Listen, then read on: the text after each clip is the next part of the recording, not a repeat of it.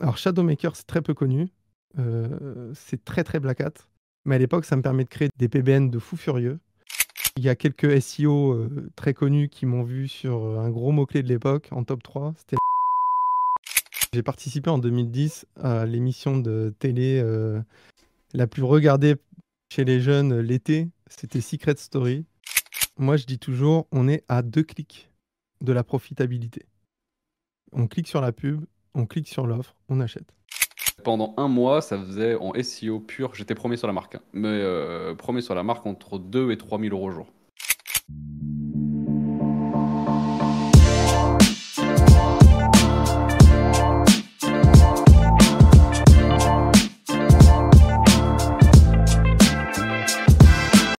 Bonjour et bienvenue dans ce nouvel épisode du Wizards Podcast. Aujourd'hui, comme d'habitude, je me retrouve avec Franck et Anto et comme vous pouvez le voir, on a le plaisir et l'honneur d'accueillir notre pote Bastien. Salut Bastien, comment tu vas? bah, ça va super bien. Je vous remercie de m'avoir invité. Je regarde tous vos épisodes, les gars. Je fais quand même, je le place dès le départ. je regarde bien. Euh, franchement, je kiffe. Et pour moi, je suis vraiment super content que, que, que vous m'invitiez euh, dans, dans un de vos épisodes. Je suis super content. Bah, tout le plaisir est pour nous, honnêtement. C'est, euh, voilà, on va pas se cirer les pompes pendant 30 ans, mais c'est un grand honneur de t'avoir aujourd'hui. Et je suis sûr que les gens, alors il faut savoir, on le dit dès le début et ça sera en description, mais tu as une chaîne YouTube qui est géniale sur l'affiliation. Tu parles de, de, business web aussi, mais vraiment axé euh, affiliation et media buy. Dans ce podcast, aujourd'hui, on va déjà apprendre à, te découvrir, parce que tu as une histoire qui est quand même assez atypique. Et surtout, euh, ce qui est génial, c'est que ça fait très longtemps, encore plus longtemps que, que nous, en fait, que tu es euh, dans ce monde-là. Ça fait 15, enfin 15 ans, si je dis pas de bêtises, peut-être un peu moins. c'était vraiment, euh, pour le coup, ça, je pense que c'est compliqué de trouver euh, plus old school que, que toi de ce côté-là. Et autre chose aussi, pour continuer un peu sur le tirage de pompe, mais c'est mérité. Tu es l'une, je pense, à tous les Wizards, l'une de nos rencontres cette année la plus, la plus inspirante en réalité, parce qu'on ne te connaissait pas avant. Et euh, voilà, je pense que notre audience aura l'occasion de, bah, de, découvrir qui tu es au travers de, tout ce qui pourrait être dit dans ce podcast. Mais en tout cas, un grand honneur. Merci Bastien encore une fois. Euh, je tiens à dire pour tous les gens aussi qui, qui découvrent peut-être ce podcast avec cet épisode, Wizard Podcast, c'est un épisode toutes les semaines. Euh, on parle de business web, on parle de make money, on parle de plein de choses très chouettes. Et vous retrouverez en description une formation complètement gratuite sur la vente de liens qui est l'un des moyens aujourd'hui les plus simples, pour être tout à fait franc, de faire concrètement de l'oseille sur Internet euh, en partant euh, de rien ou euh, de presque rien. Voilà, donc comme ça, tout ça est dit et on peut rentrer dans le vif du sujet. Et ce que je te propose, Bastien, c'est que moi, j'aimerais bien savoir, même si en réalité je le sais déjà, mais comment est-ce que tu as eu le premier déclic business, que ça soit business en ligne ou hors ligne d'ailleurs? À quel moment déjà tu, tu as commencé un petit peu à, à faire tes armes en fait euh, sur le web ou pas Ouais, euh, moi ça a commencé hyper jeune. Euh, franchement, au lycée, quand tu commences à regarder dehors, à dire qu'est-ce que je fous là, quand tu vois tes potes qui disent ouais, ben moi je vais être banquier, je vais être salarié dans une boîte, machin. Moi ça m'a toujours fait flipper. vraiment, j'avais aucune appétence, tu vois, pour le monde du salariat. J'ai jamais été salarié. Ça m'a toujours vraiment profondément bloqué. Et en fait, mon premier contact avec le business, euh, vraiment, c'est quand j'ai commencé à faire des sites internet. Euh, pour la petite euh, anecdote, en 2004, donc tu vois, ça remonte. En 2004, j'avais fait un site internet sur le breakdance. C'était le sport que je faisais à fond. et en gros, on avait, il y avait un, gros site qui s'appelait Style de ouf. Et bah, nous, en gros, dans la région bordelaise, on voulait proposer nos vidéos, tout ça, un petit peu montrer ce qu'on faisait. Et je m'étais dit, bah, tu sais quoi, je vais, je créer un site. Sauf qu'à l'époque, pas de WordPress, pas de CMS facile ou quoi. Donc, euh, t'achetais au début des kits graphiques, pour ceux qui ont connu. Euh, et, euh, et, puis, t'apprends un petit peu comme ça. Puis surtout, il n'y a aucune notion de, tiens, je vais monétiser ce truc-là. C'est vraiment pure passion. Et puis surtout, à l'époque, le SEO, ben, j'en avais rien à faire. C'était vraiment on devait importer nos vidéos, enfin vraiment à l'ancienne, tu vois, il n'y avait pas de YouTube ou quoi, on devait demander à des gars d'aller filmer un délire. Mais première expérience. Et puis, je suis au lycée et je me dis, tiens, c'est marrant, il y, a du business sur Internet, pas très très euh, répandu, personne n'en parle autour de moi. Je suis pas issu d'une famille d'entrepreneurs non plus, tu vois. Et, euh, et je me dis, bon, je vais, je vais voir ce qui paye le mieux sur Internet. Et puis je commence à chercher, tu vois. Et je tombe sur des offres casino. Et je me dis, tiens, c'est marrant. euh, Il y a des mecs qui gagnent de l'argent en étant juste des intermédiaires. Euh, ils sont juste apporteurs d'affaires. Et en- si quelqu'un vient dans le casino, dépose une petite somme d'argent, le casino me remercie avec un CPA assez intéressant. Donc je me dis, tu sais quoi, j'ai pas de site, j'ai rien, mais j'ai grave de potes. Donc je commence à me dire, les gars, vous allez vous faire de l'oseille. Euh, si tu viens t'inscrire dans le casino, en passant par mon lien, que tu mets la petite somme d'argent, ainsi de suite, tu vois. Et en, fait, là, je commence à comprendre que ça s'appelle de l'affiliation. Et là, ça a été vraiment le premier truc où, bon, au bout de très rapidement, tu n'as plus de potes. hein. C'est-à-dire que tout le monde a joué le jeu, à la fin, il n'y a, plus personne. Tu vois. Donc tu dis, on va essayer quand même de trouver une, autre strate. Et puis, je laisse ça un petit peu retomber, puisque bah, je passe le bac, j'arrive en fac de psycho, et moi, je suis passionné depuis l'âge de 16 ans de tout ce qui touche à la communication efficace, à la psycho, à l'inconscient, à l'hypnose, toutes ces choses-là. J'étais à l'internat, je commence à tester des trucs sur mes potes. On commence à pas trop mal rigoler parce qu'il y a des choses assez drôles à tester. Et je commence vraiment à me passionner là-dedans, tu vois. Et je retrouve le business qu'à partir du moment où je me dis, bon, je suis étudiant, Euh, j'aime ce que je fais, mais j'ai besoin d'argent. Mes parents, ils n'ont pas assez d'argent pour me financer ma vie d'étudiant. Que j'habite, euh, mes parents sont sur Lyon à ce moment-là, moi je suis sur Bordeaux. Euh, j'ai fait deux, trois conneries sur Internet, mais rien de bien palpable. Et c'est à partir de là que je me dis, bon, je vais me mettre à donf euh, sur tout ce qui existe et je vais chercher le moyen le plus rapide, puisque j'avais pas beaucoup de temps. Puisque sinon, j'allais bosser chez McDo ou préparateur de commandes, enfin des choses d'étudiants, tu vois, que tout le monde fait de façon classique. Et t'as quel âge à ce moment-là, Bastien? Euh, j'ai quel âge? J'ai euh, j'ai 19 ans, même pas, je sais plus. Ouais, par là, tu vois, 19 ans. Euh, je commence à 18-19 ans, ouais, je commence à, à vraiment me dire, ok, je m'y mets à fond. Je commence à en parler à mes potes. Mes potes, ils me disent, ouais, n'importe quoi, si ça existait, ça se saurait. Euh, T'en parles à ta famille, ta famille, elle dit, non, va trouver un vrai boulot, tu fais n'importe quoi. Donc, t'es quand même, tu je suis un petit peu, en plus, à cette période-là, il n'y a pas vraiment tout le côté mindset business et tout ce qui va avec, tu vois. Euh, donc, je me mets en mode à donf et je cherche vraiment le moyen le plus rapide. Et le moyen le plus rapide, je tombe sur SEO Black Hat. SEO Black Hat, ça m'emmène où? Ça m'emmène sur des serveurs russes. À l'époque, j'étais obligé. Il n'y avait pas Chrome avec euh, la traduction en temps réel, tu vois, de la page où tu appuies juste sur un petit bouton. Je sélectionnais le texte. J'allais sur Reverso ou des conneries comme ça et je traduisais les trucs avec une traduction infâme, mais j'essayais de comprendre. Et parce que les mecs disaient ouais, mais moi j'arrive à me positionner hyper vite et tout. Et à partir de là, je me dis, tu sais quoi, c'est eux qui ont raison. Ils arrivent à aller hyper vite, à faire des trucs de fou. Donc, je vais me mettre dans leurs chaussures et je vais essayer d'apprendre euh, via, les, via les forums, via les posts, tu vois, de l'époque. Et je vais mettre toutes mes petites économies dans un logiciel qui s'appelle Xrummer, pour ceux qui s'en souviennent. Xrummer, j'achète Scrapbox, j'achète. Ensuite, il y a eu LFE, tous- ces tools de boomer que vous n'avez pas connus. et à partir de là, je sais pas, je me, je me dis, tiens, je vais tâtonner. J'y vais à donf, sauf que je me dis, je commence pas tout de suite par le casino en ligne, j'ai envie de me faire la main sur des trucs qui me semblaient un peu plus accessibles, et je créais un infoproduit. Et l'infoproduit que je créais, c'est un e-book qui expliquait comment gagner sa vie sur les sites de petites annonces grâce à- au fait de trouver des listes de fournisseurs, à commander des stocks.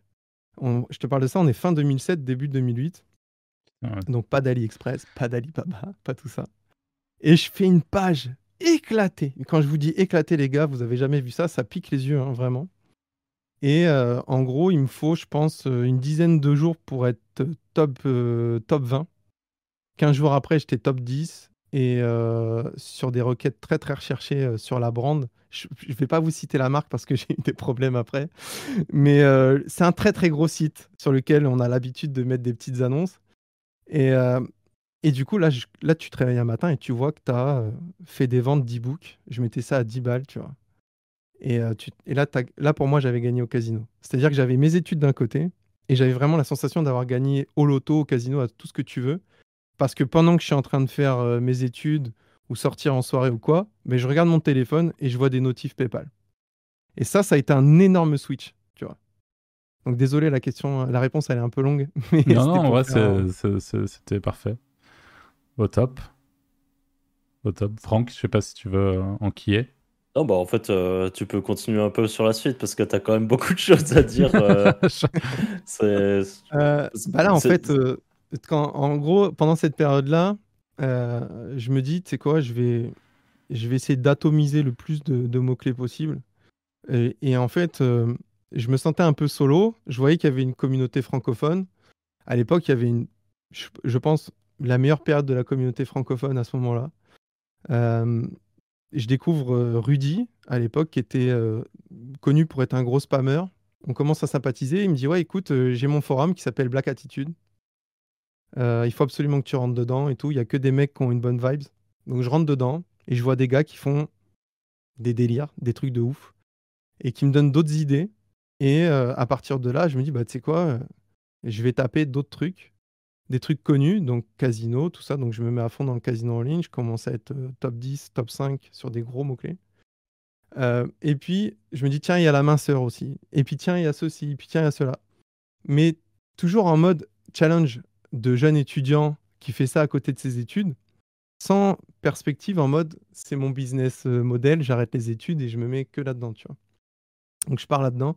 Euh, j'ai LFE, il y a, y a un dev français qui sort Autosplog que, que tu pouvais connecter dessus et qui permettait en fait de faire de la bouillie de texte déjà à l'époque, parce que Google comprenait rien. Euh, C'était assez simple au final de, de- de faire du contenu qui rank. Euh, J'achetais des, euh, des quantités astronomiques euh, plutôt que les faire faire par les logiciels. Je, préférais les acheter. C'était des quantités astronomiques de Blogspot.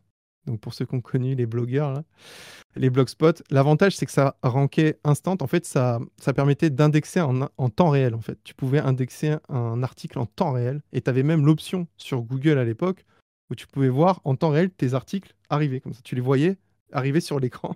Ils s'indexaient en temps réel. Et après, Google a arrêté de, montrer cette, euh, cette feature parce qu'ils se sont dit, les gars, là, ils commencent à avoir des trucs, euh, on va pas trop leur en, mettre euh, plein la vue.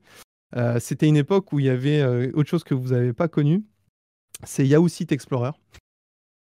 Yahoo Site Explorer, c'était, les gars, c'était le href, le SEMrush de l'époque, euh, puisqu'en gros, tu voyais les liens d'un site.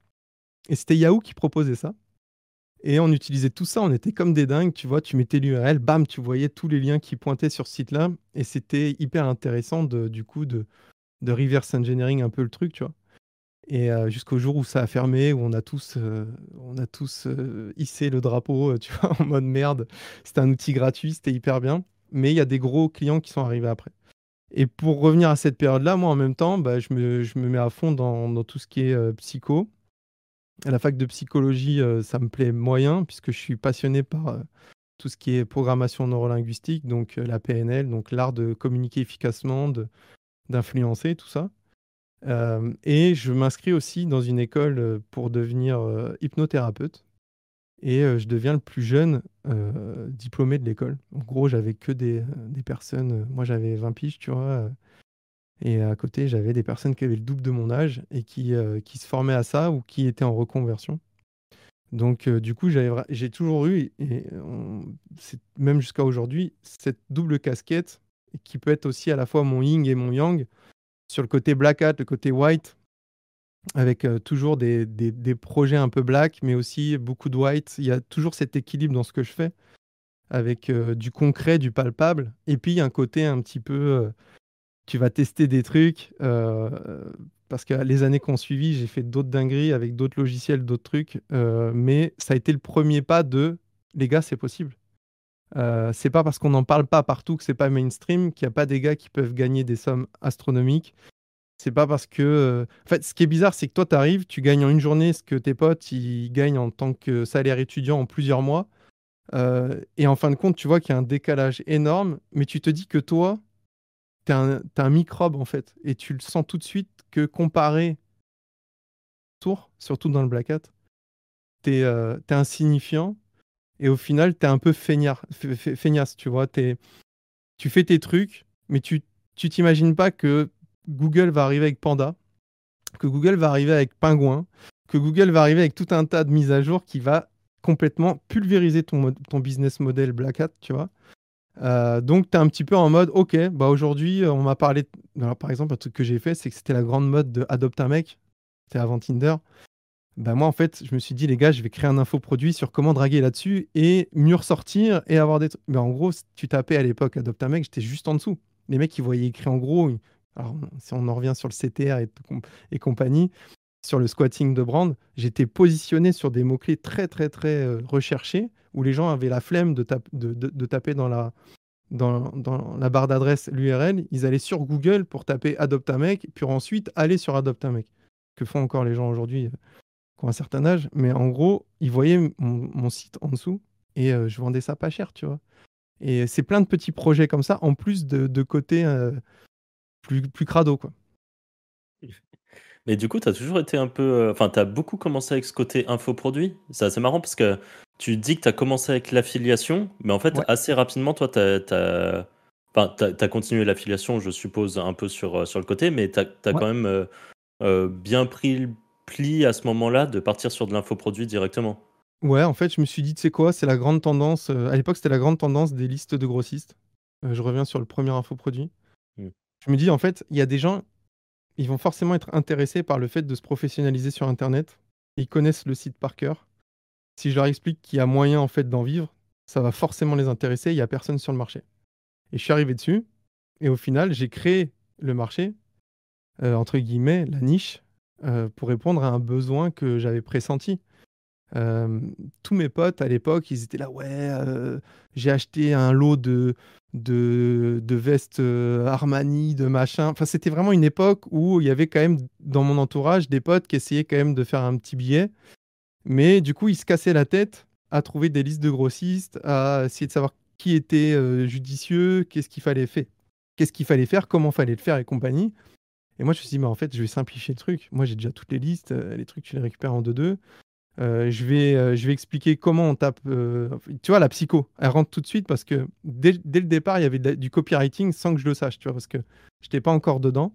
Mais c'était en mode comment on fait un titre qui est accrocheur, comment on fait une description qui va donner confiance? Enfin, on rentre vraiment dans, cette typologie-là de travail dès le départ sur comment tu apportes de la valeur à quelqu'un. Et cette valeur-là, va lui servir que ça soit pour tel site ou tel business de toujours penser comment je vais convaincre quelqu'un que mon produit, mon offre, elle est bonne pour elle et a fait le bon choix pour ça. Et, euh, c'est ce qui m'éclatait parce que j'avais mes bouquins, j'avais euh, toute mon éducation, mon instruction euh, à côté et mon kiff depuis mes 16 ans. Et puis là, en même temps, je me dis, OK, j'apprends de la technique avec des logiciels assez imposants. je m'éclate sur de l'affiliation progressivement, de plus en plus. Mais il y a un côté créateur de produits, infoproduits, pour vraiment me challenger sur ma capacité à convaincre et à transformer des personnes avec mes propres produits, tu vois.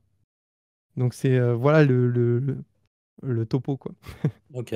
Et, et juste euh, par rapport aux études, tu continuais les études parce que tu étais passionné quand même euh, par cet univers de la, de la, psychologie du coup? Ou est-ce que au fond tu te disais quand même, ou est-ce que peut-être tes parents d'ailleurs te disaient genre fais des études parce qu'on sait jamais à un moment, même si aujourd'hui tu gagnes de l'argent par exemple, est-ce que tu avais un peu ce truc de dire, euh, on ne sait jamais, peut-être que dans 5 ans, je serais content d'avoir mon diplôme Ou, euh, ou est-ce que c'était par pure passion? Parce qu'au final, à cette époque, tu aurais déjà pu te dire, euh, bah fuck, j'arrête les études, je me concentre à fond sur les business en ligne. Et tu aurais pu déjà à cette époque, enfin, tu pouvais brasser ultra fort et ne pas voir le. Bah, aller à l'école, quoi. Ouais, une bonne question. En fait, alors pour répondre aux côtés des parents, moi, mes parents, en fait, ils m'ont jamais dit: «Ouais, il faut absolument que tu finisses ta licence, que tu fasses un master, que machin quoi». En fait, c'est fait en gros, euh, quelque chose qui te plaît. Quand j'ai commencé à leur parler du business en ligne, même si je l'ai pas dit, mais plus jeune, j'avais fait, euh, fait des petits tests en e-warring, pour ceux qui ont connu, avec Allopass. Euh, c'était vraiment des petits tests de lycéens pour voir comment ça fonctionnait tout ça. mais l'idée, c'était de dire de dire à mes parents: «Ouais, je fais quelque chose qui me plaît» j'ai envie quand même de devenir thérapeute, ce que je suis devenu après. mais j'ai quand même envie d'avoir ce, kiff à côté d'Internet. Alors certes, en tant que thérapeute, tu gagnes moins que ce que tu peux faire en ligne, mais tu apportes une autre valeur. En fait, le fait d'apporter des clés, en fait, il y a énormément de parallèles. On peut faire beaucoup de parallèles avec le marketing ou, le business et, la psycho et, et, la thérapie. Mais moi, j'ai trouvé mon compte parce qu'à chaque fois, le but, c'est d'apporter quelque chose. Euh, c'est pas que prendre quelque chose, c'est aussi apporter quelque chose. Donc on retrouve l'équilibre, tu vois, c'est-à-dire, moi, ce qui m'éclatait, si, on s'était connu à cette époque-là, vous auriez pas mal rigolé, mais entre deux rendez-vous de thérapie, pour des gens qui voulaient arrêter de fumer ou ce genre de choses, J'étais sur mon ordi, j'étais en train de paramétrer mes X-Rumeurs, mes conneries et tout, qui étaient sur des serveurs bulletproof et qui étaient en train d'envoyer, mais comme des gorées, mais quand je vous dis comme des gorées, c'est des chiffres hallucinants, c'est des milliers de liens par minute, c'est des trucs de fou furieux. Euh, et j'étais là, ok, ça marche bien, tu vas voir les comptes, tu vas voir les trucs, et tu dis, allez, allez, là c'est parti, petit arrêt du tabac, petite heure, allez, on est parti pour un tour. Et c'était ça mon quotidien. Et, j'aimais ce. Pour continuer sur ta, pour, pour te répondre, j'aimais ce côté euh, d'avoir le choix, euh, de pas forcément euh, se dire qu'on rentre dans quelque chose et on va être que dans ça. Euh, me dire voilà, ça me plaît. Moi, j'ai poussé l'hypnose, l'hypnose ericksonienne le plus loin possible. Je me suis éclaté dedans. Ça me sert encore aujourd'hui. ça m'apporte une vision du business, je pense, qui est peut-être différente de beaucoup, un mindset qui est différent. Euh, et puis en même temps, ça me permet d'un autre côté de tester plein de choses. Et euh, comme je te dis, il y a un côté où tu te dis, bon, bah, tu sais quoi, oui, je peux arrêter les études. C'est pour ça que j'ai pas fini ma licence. Parce que j'étais allé directement au cœur du, du truc. J'ai passé tout ce qui est master en PNL et en hypnose et tout ce qui va bien. Il y a eu plein de choses, le coaching, enfin j'ai passé plein, plein, plein de choses dedans. J'étais passionné par la graphologie, la morphopsycho, la synergologie, pour ceux qui connaissent, c'est l'étude des gestes, euh, toutes ces choses-là. Euh, et ça me passionnait autant que d'apprendre à péter Google. Je sais pas si tu vois ce que je veux dire.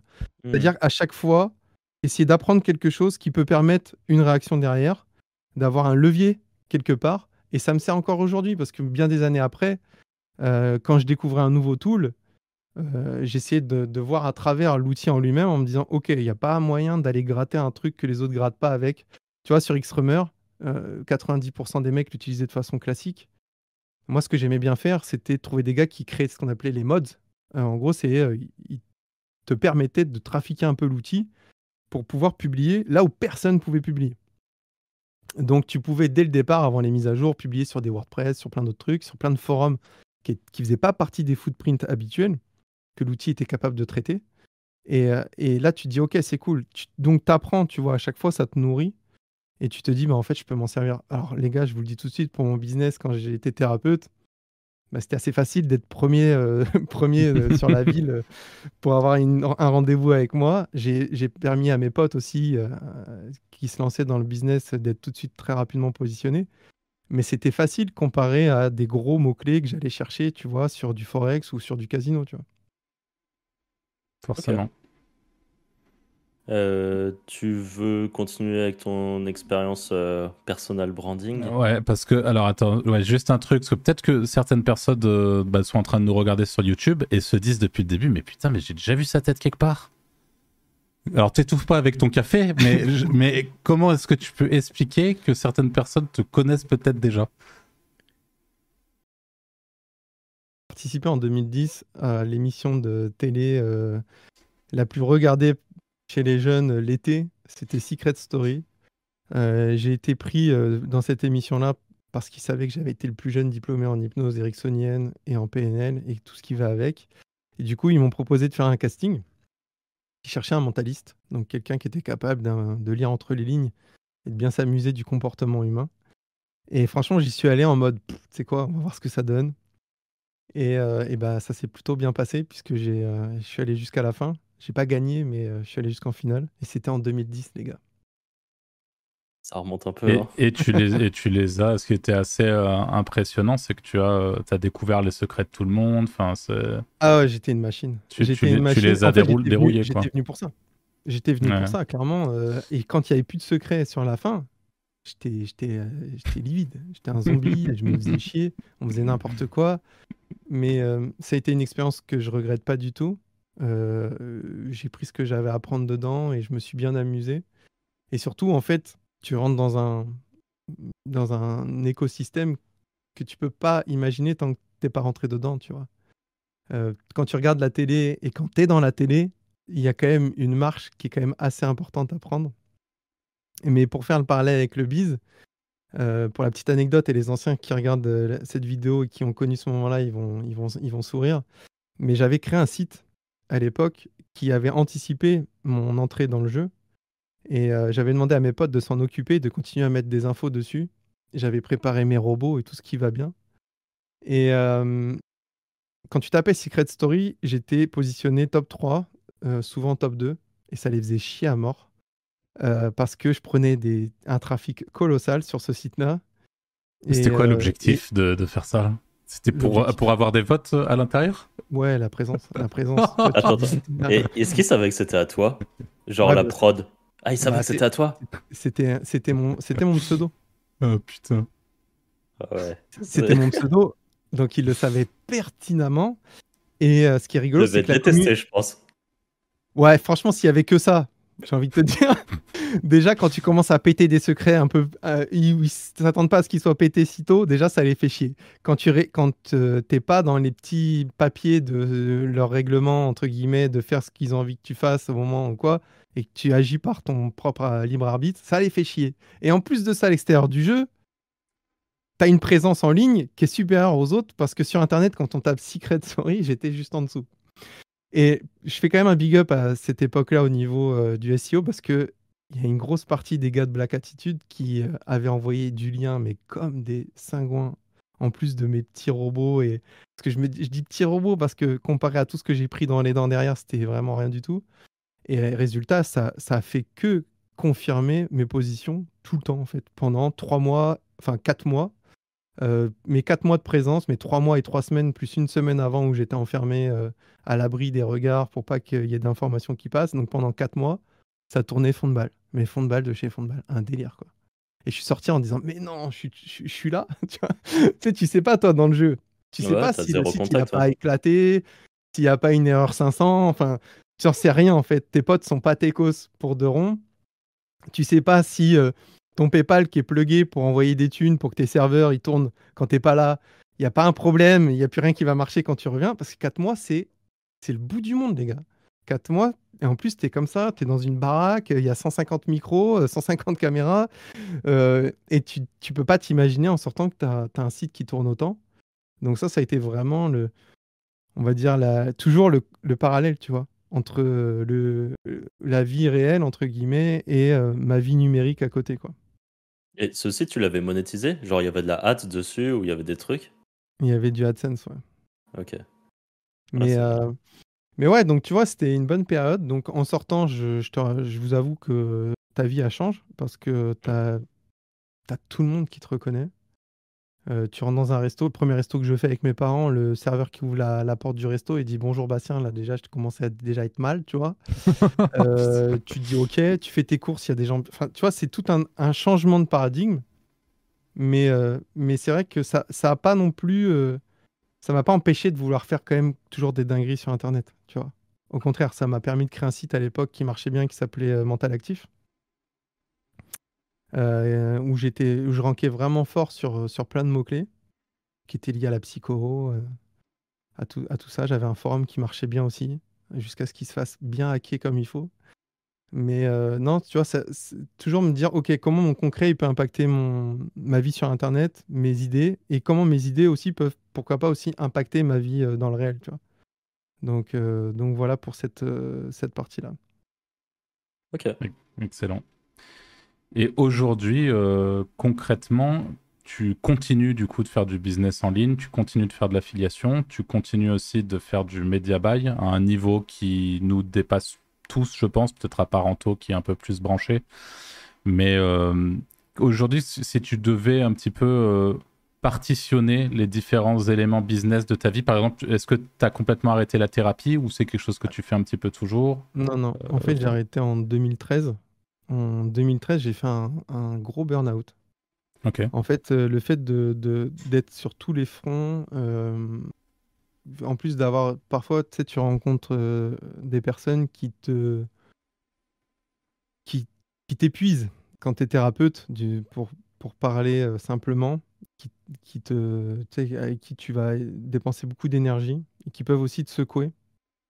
Et en plus de ça, si tu as beaucoup de business, parce que moi, tu vois, en 2011, je sors mon premier livre chez, euh, chez J'ai lu.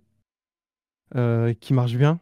Donc ça marche tellement bien que en 2012, je- j'écris le deuxième. 2013, je sors le deuxième, Manipuler pourquoi et comment, qui explose. Et, et j'explose en même temps.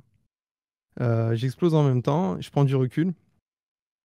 Et euh, surtout, en fait, sur les dernières années, je regardais par la fenêtre et j'avais qu'une seule envie, c'était de voyager. Je voulais voyager, profiter. Je voyageais déjà, mais j'avais toujours ce côté échanger du temps contre de l'argent. Et ça me, je m'y retrouvais de moins en moins dans la thérapie, parce que j'avais vraiment euh, exploité ça depuis un, un- un- assez longtemps pour moi, puisque ça faisait depuis mes 16 ans que j'étais passionné par tout ça. Euh, donc le, le bla- le- j'ai un burn-out qui me met, euh, qui me fait un genre de blackout, tu vois, en mode, ok, là il faut vraiment que tu prennes du recul parce que t'es pas bien. Et à partir de là, j'arrête le, cabinet de thérapie et je me dis, ok, je vais me refocus sur, sur Internet. Donc il y a plein de projets qui se lancent à côté, tout ça. Mais euh, en, vraiment avec le, le, truc de me dire, il n'y aura que Internet qui va compter parce qu'au final, c'est c'est ce qui m'épuise le moins. Euh, c'est ce qui m'éclate. Et c'est ma, curi- ma curiosité, elle reste toujours intacte, alors que ça faisait déjà pas mal d'années que j'étais dedans. Et il y a un terrain à exploiter qui est oufissime. Donc, euh, je me dis, tu sais quoi, je vais repartir sur mes premiers amours de spammer.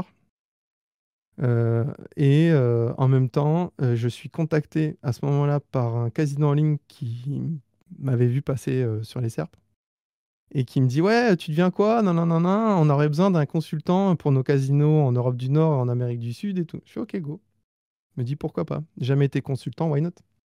Donc là, c'est tout de suite après ton burn-out que, que tu parles là-dessus Ouais. Et ton Ouais. burn-out, tu, une- tu te souviens combien de temps ça a duré euh Franchement, pendant six mois, un an, euh, Ouais. t'es euh, livide en fait. C'est-à-dire que ton cerveau, il te, il te check, il te, il te rince. Enfin, en fait, il te rince en mode euh, repose-toi, reconstruis-toi et surtout fais les choses réellement qui t'éclatent. Euh, ne fais plus de compromis et n'essaye plus de partir dans les, toutes les directions, euh, à essayer de courir plein de lièvres en même temps. L'argent, tu sais le gagner. Le temps, par contre, il va falloir que tu l'utilises de façon précieuse. Parce que j'avais tendance à me coucher très tard, à me lever très tôt, à avoir mille idées, mille machins. euh, je vous ai passé l'époque où, euh, parce que déjà à cette époque-là, avant le burn-out, je faisais des réseaux de sites, des PBN dans tous les sens. On utilisait à l'époque rien que Xenu, ça faisait le job. Il n'y avait pas tous les services euh, qui permettaient euh, de trouver des domaines expirés. Puis surtout, l'idée d'un domaine expiré, tout ça, c'était assez récent, tu vois, dans le sens euh, Ouais. noble du terme, où on n'avait pas tous les retours qu'on a ou quoi. Donc tu testais. Moi, je prenais tous les annuaires possibles, imaginables, et je les, faisais- je les parcourais en long en large pour trouver des domaines libres. Puis après, tu commences à découvrir sur GoDaddy qu'il y a des, euh, qu'il y a des domaines, etc. Mais du coup, tu vois, vraiment, c'était ça, plus ça, plus ça, plus ça. Et à un moment donné, tu as la thérapie, as le livre, tu as ceci, tu as cela, puis tu as le perso, puis tu as tes potes, puis t'as- et puis à un moment, le cerveau, il fait pfff. Et là, à partir de là, tu dis, OK, en fait, je suis pas un, suis pas un robot. Euh, il va falloir que je me calme, que je me recentre. Et du coup, pendant que j'étais consultant, euh, bah, en gros, j'ai, euh, je me suis réamusé, entre guillemets, de Google progressivement. Parce que je vous passe l'étape où les casinos en ligne ont été légiférés en mai 2010, avec l'arrivée de l'Argel, qui a mis un gros stop sur beaucoup de choses. Euh, mais du coup, euh, tu vois, j'arrive dedans, euh, je me dis, bon, il me faut un tool qui défonce, Xrummer, il est rincé. Et là, je découvre Shadowmaker. Alors, Shadowmaker, c'est très peu connu. C'est très, très black hat.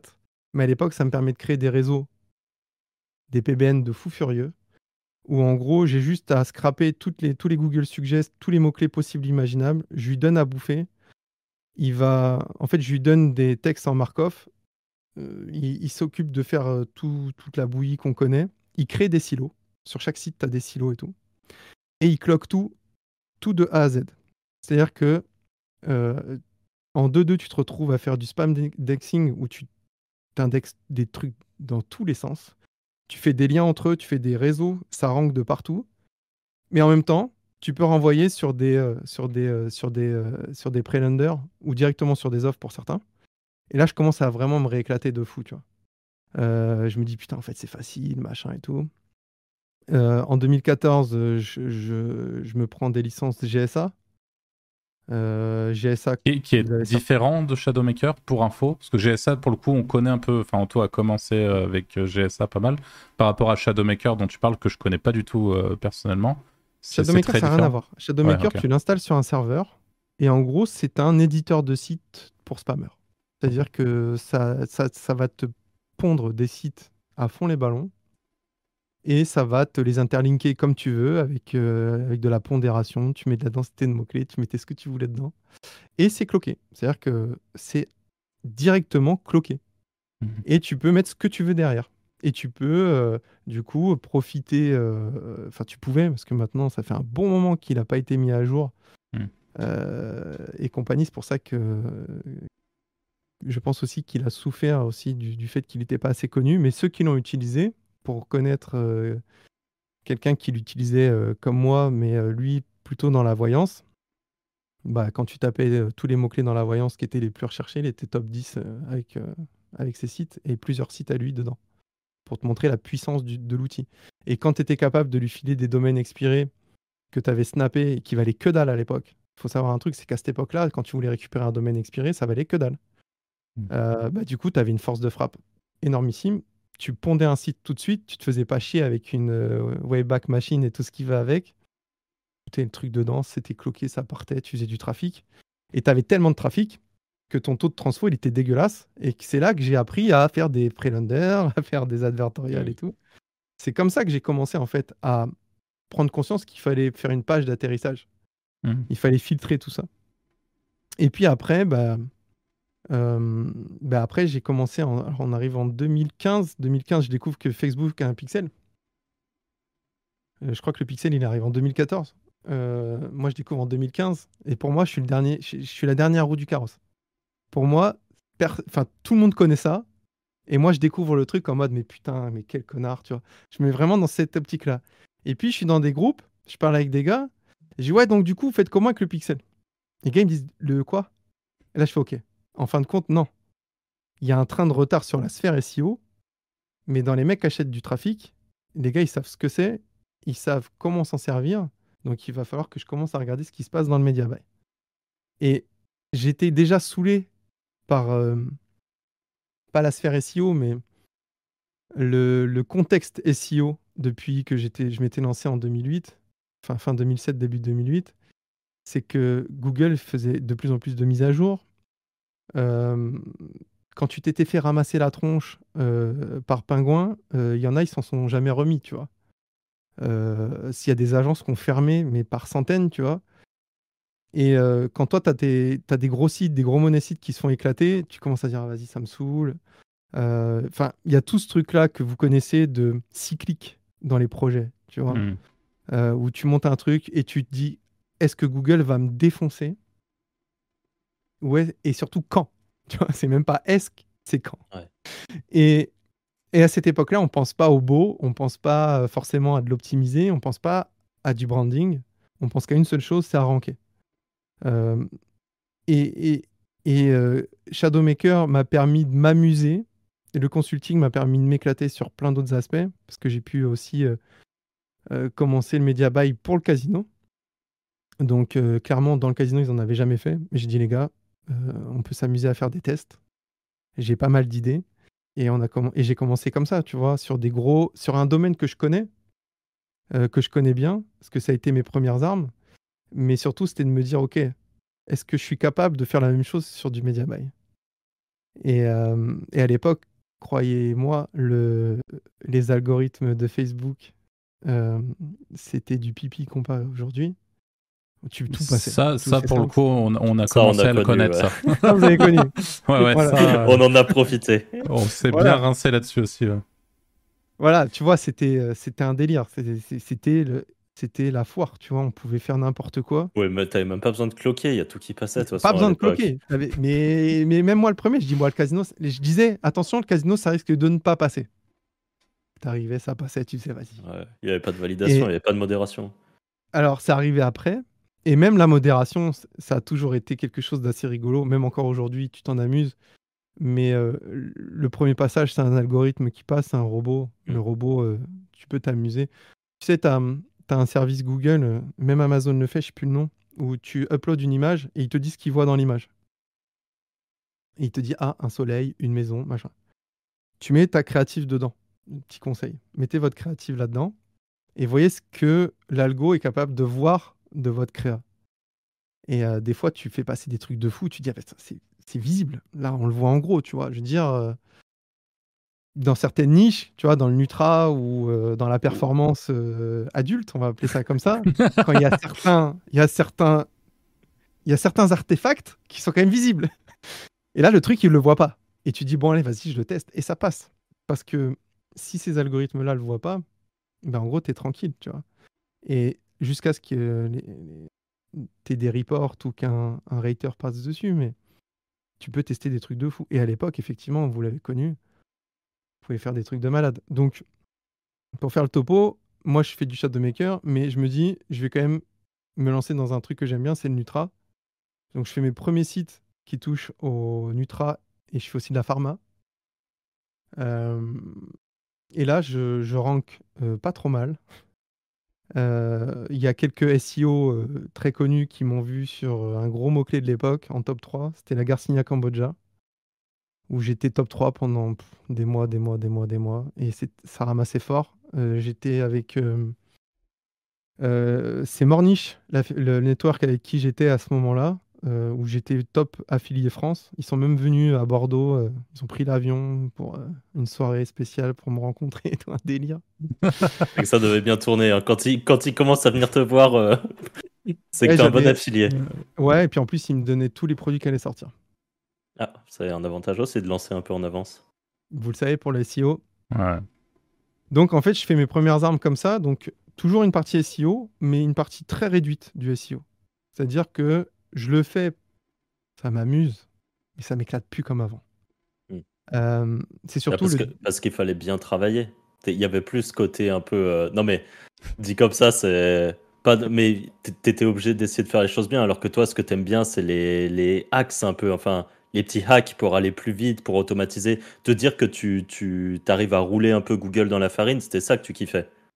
Ouais, carrément. Mais encore aujourd'hui. En fait, hmm. euh, il y a un côté challenge. Tu sais, le parallèle avec la thérapie, c'est je voyais quelqu'un, il, avait une problématique. L'objectif, c'était de trouver le moyen de corriger sa problématique, de l'accompagner le plus efficacement possible. Et le plus efficacement possible, c'est de te dire, OK, cette personne-là, on va essayer de l'accompagner le moins longtemps possible pour qu'elle se sente mieux le plus tôt possible.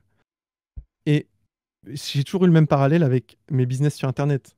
C'est moins aujourd'hui pour le SEO et compagnie, tu pas le choix.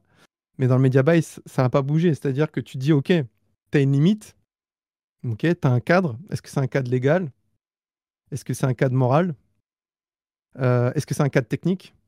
Et à chaque fois, tu dis, OK, à quel endroit j'ai envie de me placer sur l'échiquier pour chaque cadre?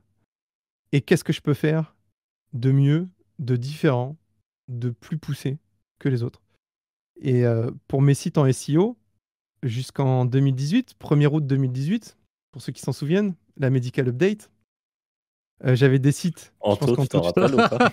Ah ouais, je suis encore dilaté pour toi. Bah, le, le burn-out d'Anto, c'était, c'était à ce moment-là. Ah bah, et moi, il s'est mis à construire sa maison à partir de ce moment-là, dans un grand tractopelle pendant un an. Ah, mais moi, j'avais plusieurs sites euh, dans le. Dans, ah bah, Moi, j'avais tout. Tous mes réseaux, c'était tout. Et c'était fini. Ah, mais j'avais des sites qui faisaient des, plusieurs centaines de milliers de visiteurs par mois, uniques. en, en SEO, tu es toujours fier d'avoir ce genre de data. On, est, on est loin de, des Google Actu, on est loin du Google Discover et tout ce qui va bien. On est sur vraiment, tu viens chercher tes mots-clés un par un, tu gravis euh, les échelons, tu as une traction de plus en plus forte, tu vois le chiffre d'affaires qui explose. Et puis d'un coup, tu as ton site qui explose. Et le problème, c'est que ton site, il explose, mais tu rien fait de mal. C'est-à-dire que moi, ce qui m'est arrivé, c'est que j'avais carrément mon C'est des niches un peu border quand même. Non, moi c'était sur moi c'était sur de la nutrition, sur de la perte de poids. Bon, la pharma, je t'avoue, c'est il, fallait que ça saute. Il fallait que ça saute. ouais, voilà. T'avais rien à foutre là. Mais et pour les, la libido aussi. Mais par contre, pour euh, la perte de poids, la nutrition et tout, moi j'avais carrément euh, un de mes meilleurs potes. Euh, lui, en gros, il s'occupait de rédiger les articles il mettait des putains d'infos, il se faisait chier à faire des infographies. faisait chier, quoi, tu vois. T'étais Euh, déjà dans les EAT en 2018, quoi. Ouais, mais attends. Google, il en avait rien à branler. Bah ouais, C'est-à-dire que ça avait pété instant. Et on n'avait pas compris pourquoi. Parce qu'il était coach, mais pas coach reconnu. Hmm. On n'avait pas poussé son personal branding à lui, tu vois. Euh, il n'avait pas suffisamment de légitimité aux yeux de Google pour rester. Mais ce qui fout la haine, c'est que tous tes mecs que tu avais dans le, dans le, dans le rétroviseur, Rétro, ouais. qui ont créé des nouveaux sites, ils se sont repassés devant, mais à une Ah bah vitesse de malade. Le- leur site durait à peu près une année, mais toi, tu avais fait un truc clean, ça tournait bien. T'avais montré, euh, tu montrais à Google que l'expérience utilisateur était bonne sur ton site, il n'y avait pas de problème. Mais juste parce qu'il y avait une update et que tu n'étais pas dans les petits papiers, tu t'es fait péter. Et là, pour moi, ça a été le coup de grâce. Euh, et là, je me suis dit, je vais réduire encore, encore et encore euh, mon impact, enfin mon travail avec le SEO. Et là, je me focus beaucoup plus globalement dans le media buy. Donc à partir de 2018, là, je teste plein de trucs. Je me mets à faire du push ads, du native ads. Commence à rentrer un peu plus fort sur Facebook. Euh, Il y a aussi euh, le, pop ads euh, qui m'éclate pas du tout, mais bon, j'ai envie d'en faire pour comprendre avec des offres en SOI, donc des leads. Et j'ai envie de comprendre ce truc-là et j'ai envie de me, me- vraiment de me challenger. Et ce qui est génial dans le media buy, c'est que tu n'es plus en train de regarder les mêmes mots-clés que tout le monde.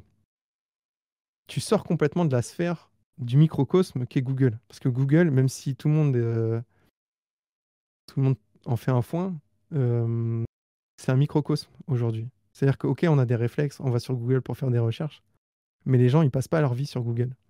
Les gens, ils passent leur vie sur les réseaux sociaux. Ils passent leur vie sur des sites sur lesquels tu peux faire de la pub. Ils passent leur vie sur plein d'autres aspects, même les applications mobiles et tout, où tu peux faire du media buy dedans. Et en fin de compte, tu dis, OK, le terrain de jeu que je connaissais depuis plus, enfin, depuis, euh, enfin, pas 10 piges, mais euh, depuis longtemps, ben en fait, c'est un petit terrain de jeu comparé à cet énorme terrain de jeu que je suis en train de découvrir et dans lequel j'ai déjà fait des choses, mais je suis un microbe comparé euh, à tout ce qui est possible de faire euh, dedans, tu vois. Et là, ça change complètement tout. Tu testes des trucs, tu fais, mais non. Quand tu découvres pour la première fois le push ads, euh, maintenant c'est connu, reconnu, le push, c'est même cramé sur plein d'aspects. Mais quand ça venait de sortir, c'était la folie, les gars. C'était la folie. Ah c'était ouf. C'était n'importe quoi. T'arrivais, tu mettais des créatives euh, pétées en deux, une vieille phrase éclatée, et t'avais un taux de clic monstrueux et des, co- des conversions de fou. Je vous donne un petit, une petite anecdote. Euh, moi, je, je, en 2018, euh, je faisais tourner une offre sur le marché français. J'étais sur du Facebook Ads, donc une offre qui tournait bien en CPA. Et j'étais allé. euh, donc, non, ça c'est ouais, 2018, ouais, 2018 euh, ou 2019, je sais plus. 2019 plutôt. J'étais en Amérique latine, j'arrive au Chili et je me dis putain, je viens de Bolivie, je viens du Pérou et tout. Là, j'arrive dans un pays, ils vivent à l'américaine. Des pick-up. tu vois que ça, tu vois que la carte de crédit, le mot crédit dans carte de crédit, tu sens qu'il y a du crédit. Tu vois, les mecs, ils doivent mettre leur iPhone, ils doivent mettre 58 mois pour le payer, mais ils vont avoir du crédit dessus, tu vois. Et je me dis, il y a de l'argent. Et je me renseigne, je me rends compte que le Chili, c'est le pays le plus riche d'Amérique latine. Je dis, OK. Je contacte mon affiliate manager, je, lui dis, il n'y a pas l'offre que je suis en train de, de pousser euh, en France, euh, version euh, Amérique latine. Il me dit, si, mais le CPA, il est beaucoup plus bas. Dis, vas-y, je m'en fous. Et pour vous montrer la puissance du media buy comparé au SEO, je prends ma landing page, je vais sur un site qui s'appelait One Hour Translation. Je contacte une nana qui parle parfaitement, qui est de là-bas, euh, l'espagnol, mais l'espagnol d'Amérique latine, qui est différent de l'espagnol d'Espagne. Et je lui dis, OK, tu vois cette page, tu me traduis tout. Elle me traduit tout. Il me faut une petite heure le matin pour remettre tout comme il faut. Je prépare en push, hein. je prépare tout. Propeller Ads, méga push pour ceux qu'on connu, qui marchent moins bien, mais bon, bref. Euh, je commence à envoyer ça et je me casse. Et je fais ma journée. Et en fait, en une semaine, sur cette offre-là, rien qu'au Chili, j'avais fait 14 000 dollars de profit. Ah oui, pas dégueu. ça là, a bien tourné. Ça paye les vacances. Ouais. mais euh, et là, tu te dis, c'est impossible dans n'importe quel autre business d'avoir un impact aussi significatif et aussi rapide qu'avec le Mm. media buy. C'est impossible. C'est-à-dire que en SEO, tu as beau faire des PBN, des machins, des 300, tout ce que tu veux. Pour, pour envahir un nouveau marché, il va falloir que tu taffes et que tu attendes. Mm. Dans la vie de tous les jours, arriver au Chili, créer ton entreprise au Chili, acheter ton bâtiment, faire ton business et tout, ça va te prendre des semaines, des mois. Là, tu arrives en 24 heures. J'étais déjà en train d'être ultra profitable. Et jusqu'à ce que l'offre ne marche plus, que j'avais rincé tout le monde, bah, je l'ai fait tourner à mort. Et ça, ça a été, euh, ça a fait partie des gros déclics, tu vois, avec le Media Buy, de dire, ok, quand tu as compris, quand tu, quand tu sors de la sphère SEO, quand tu oses, ça c'est un conseil que je donne pour ceux qui veulent le faire, euh, le SEO, ça t'apprend euh, à être malin, à être patient, à être persévérant, mais tu es dans l'économie, euh, l'économie d'action en termes d'implication que tu vas y mettre au niveau financier, tu vois. Dire, tu te dis, bon, je vais attendre d'être peut-être positionné top machin avant d'acheter un lien. Je vais acheter un lien, mais je vais voir ce que ça donne. Donc, tu es tout le temps dans. Tu, tu vois ce que je veux dire dans le je, limite systématiquement mon, action par rapport à la réaction de cette action. Je sais pas comment, hmm. si je suis clair. Hmm. Quand si tu fais ça, dans le média ça être un rat, quoi, en gros. Parce qu'on le sait, les, les, SEO sont des rats, de toute façon. Mais, mais, euh, en fait, si tu as une mentalité euh, où, en fait, tu vas penser d'abord retour sur investissement, tu vas penser d'abord risque, hmm. te lance pas dans le média buy. Justement, ça, ça, ça c'est parfait pour ma prochaine question. Euh, le media buy, enfin avec le media buy, combien est-ce que, enfin pas combien tu as perdu, mais on s'en doute aujourd'hui, j'aimerais que tu nous le confirmes ou pas d'ailleurs, mais quand on, se, quand on démarre en media buy, euh, on est un peu obligé justement de prendre des risques et souvent on perd de l'argent jusqu'à trouver l'équilibre et progressivement devenir un bon media buyer. Quoi. Alors exactement, moi je dis toujours on est à deux clics de la profitabilité. On clique sur la pub, on clique sur l'offre, on achète. C'est deux clics. Trois si tu fais une pré-lander, quatre si tu veux vraiment faire un tunnel, mais on est à très très peu de clics. Mais ces deux clics ou ces trois clics-là, ils vont te mettre dans la sauce pendant un bon moment. En fait, euh, quand tu te lances dans le média buy, il faut prendre des biftons comme, comme Gainsbourg. Tu les crames. Tu les crames. Mais il faut que tu sois OK avec ça, en fait. Et c'est ça qui fait mal à un SEO quand il se lance. C'est qu'il n'est pas habitué à faire quelque chose dont il n'a pas une, pas une certitude, mais au moins en se disant là, l'argent que je mets dedans, je sais que c'est pour la bonne cause. Mmh. Parce qu'en fin de compte, surtout quand tu te lances, tu es perdu parce que tu sais pas si ta créative est bonne. Tu sais pas si ton ciblage il est bon. Tu sais pas si l'offre que tu as choisie, elle va performer. Tu sais pas les choisir au début. Tu sais pas si ta, ton advertorial ou ta pré-lander, peu importe, ta landing page, elle va fonctionner ou elle fonctionne. Donc en fait, pendant des jours et des jours, des semaines et des semaines, voire des mois, tu vas gaspiller de l'argent au début. Mais cet argent-là, en fait, en très peu de temps, une fois que ça fonctionne, tu vas voir que c'était un investissement. Un investissement pour que ton mindset y change. Euh, parce que ben, quand tu fais des conneries, tu le payes cash avec le media buy. C'est-à-dire que la data, il n'y a qu'une seule vérité, c'est la data. Et ce qui est bien avec le media buy, c'est très binaire. Ça marche ou ça marche pas? Si ça marche pas, on va pouvoir éplucher et regarder. C'est pour ça qu'il faut utiliser des bons trackers. Euh, et pas utiliser, euh, j'en vois qui n'utilisent rien du tout. Aucun tracking, aucun euh, analyse. enfin, ils utilisent de l'analytics à l'ancienne et tout. Non, les gars, prenez un bon tracker. Aujourd'hui, il y en a des gratuits. MaxConv, pour ne citer que lui. On peut aller jusqu'à maintenant, je crois que c'est 150 000 euh, events par mois en gratuit. Et pour se faire la main, moi j'aurais aimé avoir ça. J'avais pas ça à l'époque. Donc j'avais commencé avec. C'était euh, volume, non? Ouais. Ça, c'était une usine à gaz. Alors, c'est sans doute toujours le cas, mais nous, nous à l'époque, on... on avait essayé de mettre les mains dedans. Moi, j'avais vite arrêté. Hein. Je te dis, allez, on va continuer avec Analytics. Ouais. Bah, tu vois, moi, après, je suis passé euh, sur Funnel Flux. Euh, donc ça, on en parlait en off, mais on peut faire des choses très bien avec. Euh, et en fait, euh, aujourd'hui, tu as d'autres tools, tu en as plein. Tu as Binom qui est très cool aussi. tu as Ketaro qui est génial. Mais qui va, en fait, peu importe le tracker, c'est pas le tracker qui va faire le media buyer, tu vois. C'est euh, comme euh, les outils SEO, c'est pas l'outil SEO qui fait le SEO, c'est comment tu t'en sers et pourquoi tu dois t'en servir. Et quand tu te lances dans le media buy, au niveau du budget, moi ce que je dis toujours, c'est vous prenez votre CPA. Donc tu as une offre euh, Nutra où il te file 100 balles par conversion. Il faut que tu sois capable d'au minimum dépenser 500 balles dessus, mais au minimum de chez minimum. Et cette dépense-là, c'est une perte sèche. C'est un investissement crypto vois, c'est vraiment un truc où tu vas mettre de la data, tu achètes de la data. Le media buy, c'est acheter de la data. Euh, cette data-là, il faut que tu sois en capacité de bien l'utiliser. Et ça s'apprend. Il faut que tu sois en capacité, euh, toi aussi, de mettre toutes les chances de ton côté. Par exemple, en choisissant, des offres qui performent déjà. Si tu prends une offre qui performe déjà et que tu n'es pas capable de convertir, c'est pas un problème d'offre. C'est toi. Donc ça va être à toi de mettre en place tous les rouages jusqu'à ce que l'offre performe pour toi aussi.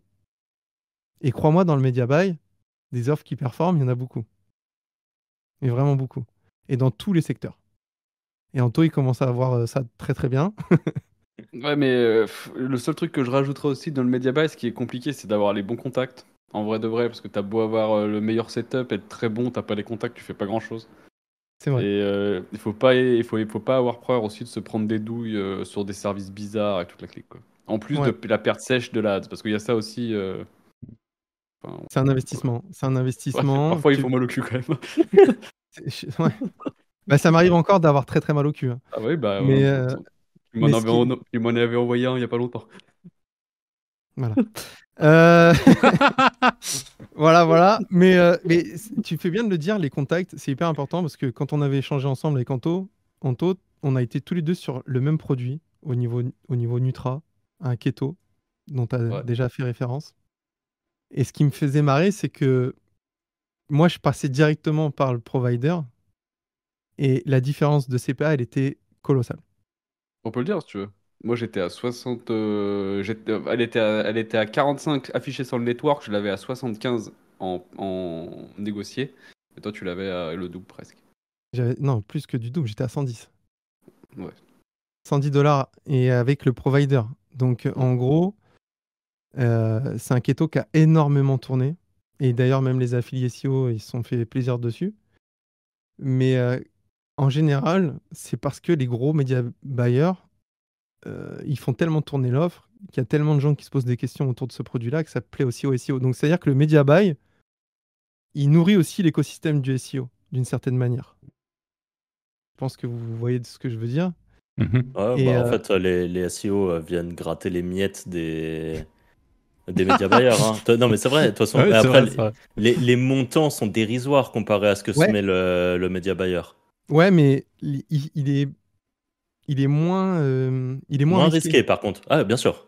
Bien sûr. Il est moins risqué. C'est-à-dire que tu as des miettes, mais t'as des... il vaut mieux avoir des miettes au bord de la table euh, des rois, entre guillemets, vrai. que de se casser les dents sur une offre que tu n'arriveras pas à performer en média buy. Clairement, ouais. Et est-ce que tu fais les deux, toi, aujourd'hui? Bien sûr. Est-ce que justement, oui, donc tu vas chercher les miettes de, de ton propre média buy au final sur des, Si demain tu, en- tu fais du SEO sur certains trucs que tu vas push en, en média buy. Alors des fois, en fait, je fais euh, un truc, c'est que quand j'ai une petite info qui passe d'un produit qui va sortir, il y a déjà une page SEO qui est là. Une? Peut-être plus, mais... euh, Un, un- un groupe, un groupe de pages. Il y a, il y, a, il y a quelqu'un qui est au rendez-vous, en tout cas. Mais c'est des réflexes de SEO. Bien sûr. Mais, Ouais. Tu, serais, tu serais compte en privé, en réalité. évidemment. Parce que même si on parle de miettes, la réalité, c'est que sur, sur beaucoup de, de, de thématiques où il y a beaucoup de média buy, c'est Ah ouais, c'est des, miettes, miettes, hein, certes, des- pour les média buyers, mais pour le commun des mortels, ça, ça C'est le tamponne, magasin hein. de gâteaux. hein. Ouais, ouais. La boulangerie. Non, en fait, le truc, c'est que euh, sur certains produits, euh, comme le produit dont on faisait référence avec Anto, je pense qu'Anto, tu as pris des très bonnes miettes avec ce produit-là. Bah euh, ouais, bah, pendant un mois, ça faisait en SEO pur. J'étais premier sur la marque, hein. mais euh, premier sur la marque entre 2 et 3 000 euros au jour. Voilà. C'est de la belle quand même. hein. sans- sans dépenser un centime. Ouais. Et du coup, imagine ce que ramassent les média buyers aussi. Après, ça, après, ça a duré 15 jours et c'est tombé et ça a jamais refait un euro. Mais euh, par contre, quand t'es là au bon moment, c'est franchement, c'est caviar. hein. Toi, tu fais OK, merci. Ouais, alors après, tu as un autre problème, euh, ça faut le dire aussi, surtout dans ces secteurs-là, c'est que tu as les providers qui, qui te baissent la gueule. En fait, euh, moi, ça m'est arrivé plusieurs fois de me retrouver à pousser très fort des offres et euh, le trafic, il est toujours aussi qualitatif et tu vois ton profit descendre, descendre, descendre, descendre, descendre. Et, et tu sais qu'ils te chèvent dans tous les sens. Mais en fait, ils te tiennent parce qu'ils te disent oui, mais c'est rien, il y a un nouveau qui sort et ils te relancent sur un nouveau produit, mais en attendant, ils, ils t'ont Ouais. vraiment chef dans tous les sens. Euh, moi, ça m'est arrivé de tomber sur euh, des networks peu scrupuleux qui m'ont pris beaucoup d'argent, qui m'ont jamais payé. Donc tu te, tu te retrouves avec la double peine dans le media buy. C'est-à-dire que non seulement tu as des frais importants d'acquisition, mais surtout ton retour sur investissement il est à zéro parce que tu as des providers qui, qui t'arnaquent en fait. Est-ce que toi, tu as trouvé de ton côté des, des solutions, des, enfin, un moyen de lutter contre ça, quoi? Le quoi, le shave? Tu l'acceptes, ça fait partie du jeu. Ouais, mais c'est vrai, non, mais je demande au cas où, tu vois. Mais quel enfer. En fait, tu as quand même, t'as quand même, euh, t'as quand même des providers qui chèvent moins. Ouais. Hum, après, il y a, il y a aussi un problème, c'est euh, des fois ils utilisent des technos qui traquent mal. Euh, Alors, je, vais, je vais juste, je t'interromps deux secondes, ce que je suis en train de me dire, même si je pense que les vrais débutants, ça fait longtemps qu'on les a perdus. Le shave, pour information, c'est quand vous, vous, vous êtes censé être commissionné par votre partenaire. Donc, euh, je sais pas, euh, Franck monte un site de vélo. Je monte, euh, non, il monte une marque de vélo, il vend des vélos. Moi, je monte un site de vélo où je vends les vélos de Franck et il me donne une commission sur chaque vente qui vient de mon site. Et ben demain, Franck, il, il appuie sur un petit bouton chez lui euh, qui lui a été euh, ajouté par son développeur. Et en fait, tous les vélos que je vends, un vélo sur deux que je vends, par exemple, et ben c'est comme si je l'avais jamais vendu. Comme ça, Franck, il prend 100% du truc et il me cache, il ne me paye pas la commission. Et en fait, elle est invisible. C'est ça le shave. Que les Ouais. gens puissent avoir une, une, une Alors, idée. Si... techniquement, techniquement, ça s'appelle la throttle. La throttle, ça se dit en français. C'est-à-dire que c'est- c'est une petite C'est option pas de l'embrayage ou c'est pas un truc de bagnole, ça? Trop- Ça me dit un truc. La ça. throttle, c'est euh, là, c'est l'étranglement. C'est-à-dire Ah, que c'est ouais, un boulot d'étranglement ouais, qu'ils font pour toi. C'est-à-dire que par rapport à 100% de ton trafic, il y a une partie de ton trafic qui vient chez eux. Donc ils te chèvent en fonction, en fonction du trafic. Ils peuvent Ouais. faire aussi un, ce qu'on appelle un cookie stuffing. Euh, C'est-à-dire qu'ils vont surcharger leurs cookies sur toi. Mais vu que tu es en redirection, tu le vois pas en fait. Mhm. Donc euh, voilà, c'est euh, c'est- et puis ça c'est une technique le cookie stuffing. Euh, les années 2010, euh, il y avait des choses à faire. Pour pas rentrer dans le détail, mais euh, Un peu Ouais, plus ça- récemment aussi Ça d'ailleurs. existe encore, hein oui, toujours, hein, mais c'est illégal les gars.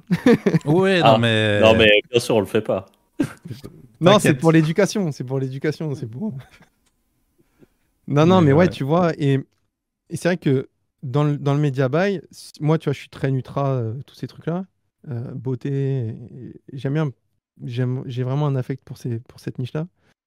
Et clairement, euh, si tu cloques pas, n'y va pas. Vraiment. Sauf si tu veux prendre ton temps avec ton audience. Je sais pas, tu fais du lead, euh, derrière tu fais du mail, tous ces trucs-là. Si tu veux faire du direct, ultra agressif, si tu cloques pas, le fais pas. Ton compte Mhm. tiendra jamais. Tu passeras, soit ça passera même pas la modération, soit ça passera la modération et tu te feras suspendre. Tu n'auras même pas eu l'occasion de, de tester, tu vois. Du, du côté des... de là où tu fais ta ads, tu dis? Ça passera Oui, pas la modération de, Oui, par voilà. exemple, Facebook? Oui, excuse-moi. ouais. Facebook, Ouais, euh, native, Parce. On est d'accord que les, les providers d'offres, euh, ils s'en foutent un peu. Enfin, ils ferment quand même beaucoup les yeux sur. euh, Ils s'en foutent pas les du tout. C'est vrai? Ils s'en foutent pas du tout Non, ils regardent ce que tu fais surtout. Ouais, bah, ils regardent pour donner aux autres affiliés ce que tu fais. Là, ils regardent Alors, bien, mais. Ils regardent pour. Alors, si tu es dans un truc. Ouais, ils peuvent donner aux autres affiliés. Ça, c'est une, c'est une vérité. Mais ils peuvent aussi le faire de leur côté. Hmm, De plus en plus, ils font faut pas ça croire. Euh, ils prennent Ouais, de un, bon pourcentage sur toi. Mm. Euh, ils ont, du coup, c'est toi qui les finances avec les autres Mm. affiliés. Et eux, du coup, ils peuvent lancer un labo avec euh, ce qui performe le mieux. Ouais. Et euh, Leur média buyer interne. Et... Ouais. C'est ce que faisaient les monads. Hein. Et c'est d'ailleurs les monads tournent encore. euh, sauf qu'ils ont plus le network, mais euh, c'est tout eux qui font en interne. Bien sûr. Mais il y en a plein d'autres. hein. Bah ouais. Ça en a plein. Mais donc du coup, c'est pour ça que les trackers, tu peux mettre des, des, des sécurités, euh, la double méta, la double méta, tu vois, en refresh, euh, ça, leur, ça t'évite d'envoyer le référeur à ton, network. Donc euh, ça, les, bons trackers le font de base. Donc euh, ça permet de faire une redirection, on va dire tierce, qui envoie un autre provider, enfin un autre provided, pardon, à- au network. Comme ça, le network, il sait pas d'où vient le trafic. Et c'est pour ça qu'ils viennent te voir en général en mode euh, Euh, tu pourras nous montrer, alors ça, ça arrive tout le temps, Euh, tu peux nous montrer ta page, euh, on voudrait vérifier si elle est compliant. Bien sûr, bien sûr. Voici mon lien cloqué. Allez, va sur ma save page et regarde ce qu'il y a dedans, c'est rigolo, tu vas voir. Non, non, du coup, tu es obligé malheureusement d'avoir ce jeu, tu vois, euh, où tu sais qu'il peut y avoir un regard euh, de- du network avec lequel tu travailles qui peut, euh, qui peut, être, euh, qui peut te nuire. Et d'un autre côté, c'est bien de bosser avec des networks, je veux quand même insister dessus. Euh, le fait de passer par, des, par du direct, ça peut poser d'autres problématiques. Euh, celle que j'ai dit déjà, de, où ils te ferment le robinet au fur et à mesure. Euh, ils veulent que ça tourne. Ils ont un espèce de turnover permanent. Euh, et puis surtout, tu es, protégé aussi par ton network. Quand tu as des impayés ou quand tu as des retards, quand il y a des trucs ou quoi, il y a du monde qui peut quand même faire le tampon. Ou te prévenir tout simplement qu'une offre, elle est un peu touchy. Là, on a des problèmes avec des affiliés. Donc du coup, on préfère te mettre sur une autre offre. Chose que tu n'auras pas si tu passes en direct, parce que eux, ils vont pas te dire que ça craint. Ils vont pas dire, par exemple, qu'ils ont un problème avec leur MID, donc euh, leur euh, système de paiement, euh, que les formulaires passent plus, parce qu'il n'y a plus de commandes qui passent parce qu'ils se sont fait, bannir ou suspendre. Et du coup, toi, tu envoies du trafic comme un gros malade, et puis tu es là, mais putain, je convertis zéro, je comprends pas. Tu testes toi-même et tu vois qu'il n'y a rien qui passe. Donc, euh, c'est bien d'avoir un network qui fasse un peu le tampon pour ce genre de choses. Pareil, qui te facilite au niveau des paiements. Mm. Euh, tu peux euh, avoir soit plus de choix dans la façon, dans la manière dont tu vas être payé, euh, soit aussi des, euh, des paiements plus courts pour certains, où ils ont tellement de volume sur tellement de choses qu'ils peuvent se permettre de te payer à la semaine ou à quelques jours quand tu es un gros gros. euh, Et ça, c'est important en Media Buy. c'est ultra. Ouais, il faut ton nerf- cash flow. ouais. le Mm. nerf de la guerre. Ouais. Le nerf de la guerre. Après, euh, Facebook, euh, tu vois, moi, ça me fait marrer. Tout le monde dit Facebook, c'est mort et tout. euh, qui le croit Que ces gens-là le croient et qui le fassent croire aux autres. Vraiment. Facebook, ça sera jamais mort. C'est, je pense, le. La meilleure C'est au contraire. C'est si vous êtes débutant, allez sur Facebook. Si vous êtes débutant, allez sur Facebook. Vous avez les intérêts des gens. Vous avez euh, tout de suite moyen de mettre en application, de mettre en application tout ce qui est euh, dans votre tête entre guillemets, euh, sans que ça vous coûte trop cher. Et si, si ça se fait péter, euh, on peut se racheter des comptes très facilement. Euh, Aujourd'hui, c'est un, moyen accessible pour un débutant de faire du media buy.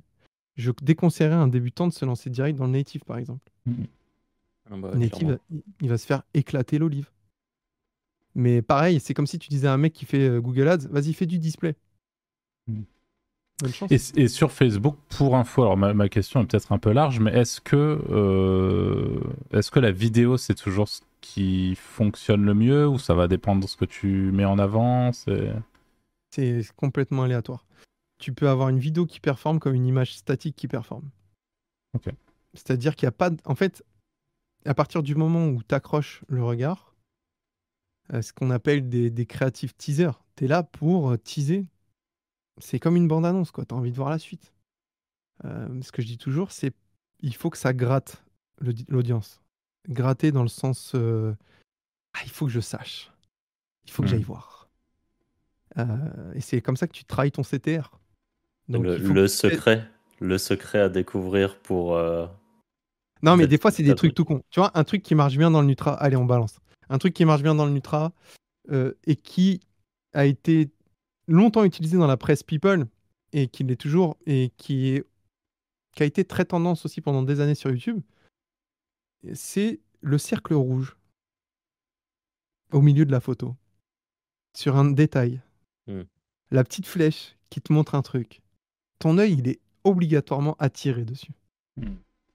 Et si c'est bizarre, parfois c'est bizarre, tu vois, tu fais du Nutra, tu vois, tu vois deux sachets de thé, sur une table, un mec qui a l'air éclaté et une flèche sur les sachets de thé, tu dis qu'est-ce que c'est ce truc-là? Mais dans ton cerveau, il se passe un film où tu te dis il faut que je sache. Et si tu apprends derrière que ceci, cela t'aide dans ta vie. Bref. Et ben, en gros, tu as déjà gagné une première partie. Tu as fait 30% du boulot, c'est d'amener ton audience sur ta money page. Une fois qu'elle est sur ta money page, ou tes money page, il vaut, il vaut mieux en avoir trois, les gars. Euh, et avec les trackers, ce qui est bien, c'est que tu peux faire 33, 33, 33, ce qui fait que ton, ça va splitter euh, naturellement ton trafic sur chaque page. Donc tu vas pouvoir AB tester.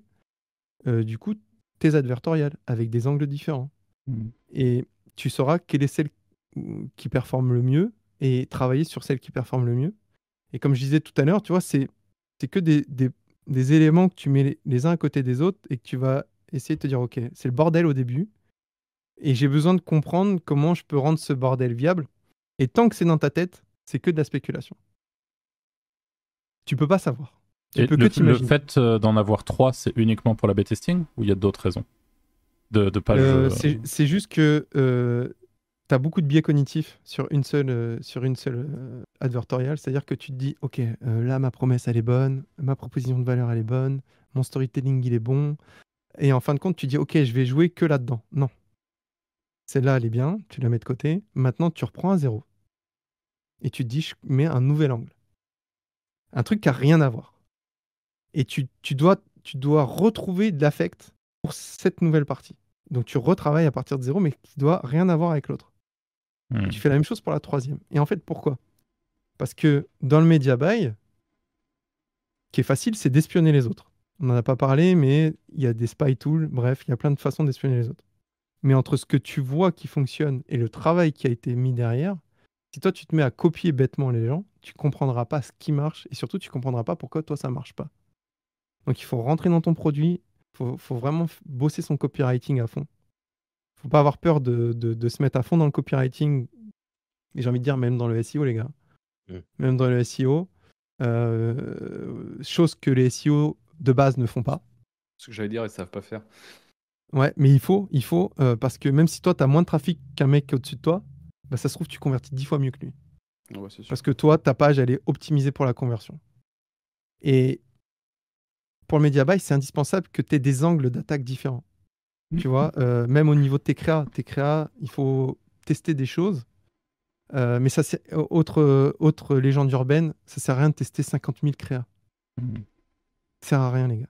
Déjà, dans le native, quand tu fais 3, trois, trois images et 3 titres, tu as déjà 9 créas. Parce qu'il va tester les combinaisons de chacune. Mmh. Donc, si tu commences à en rajouter, je te raconte pas le calcul qu'il y a à faire surtout et le budget qu'il te faut pour avoir suffisamment de traction pour te rendre compte derrière de qu'est-ce qui fonctionne mieux que quelque chose d'autre. Donc, il vaut mieux avoir trois bonnes advertoriales dans ta tête, ça reste bon, mmh.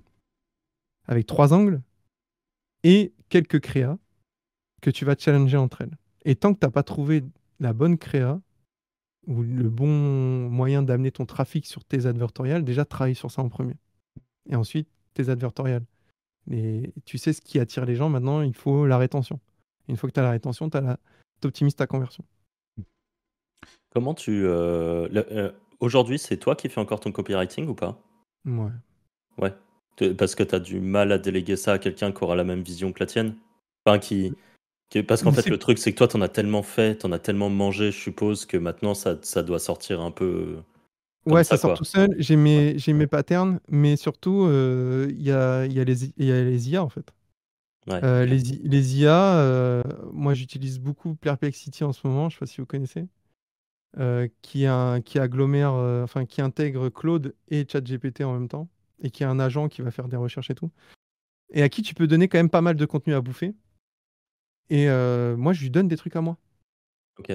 Comme ça, il se forme à ta façon de faire, en fait. Enfin, l'IA apprend, toi, ce que tu considères comme un bon copywriting. Et je suppose qu'après, tu n'as plus qu'à lui donner un angle et il va partir dessus. Ouais, et des fois, je le challenge pour qu'il me trouve des nouveaux angles. Je lui donne des concurrents à bouffer. Ok. En fait, c'est l'assistant qu'on a toujours voulu avoir. Euh, parce que c'est celui que tu n'as pas besoin de former. Ouais. Euh, et, qui, et qui te coûte zéro. C'est-à-dire que tu, tu, tu vois, moi, j'ai plein de personnes avec qui j'ai aucun problème pour sous-traiter. Pour le SEO, mes textes, euh, ils ont jamais écrit un texte quasiment pour, euh, pour mes sites en SEO.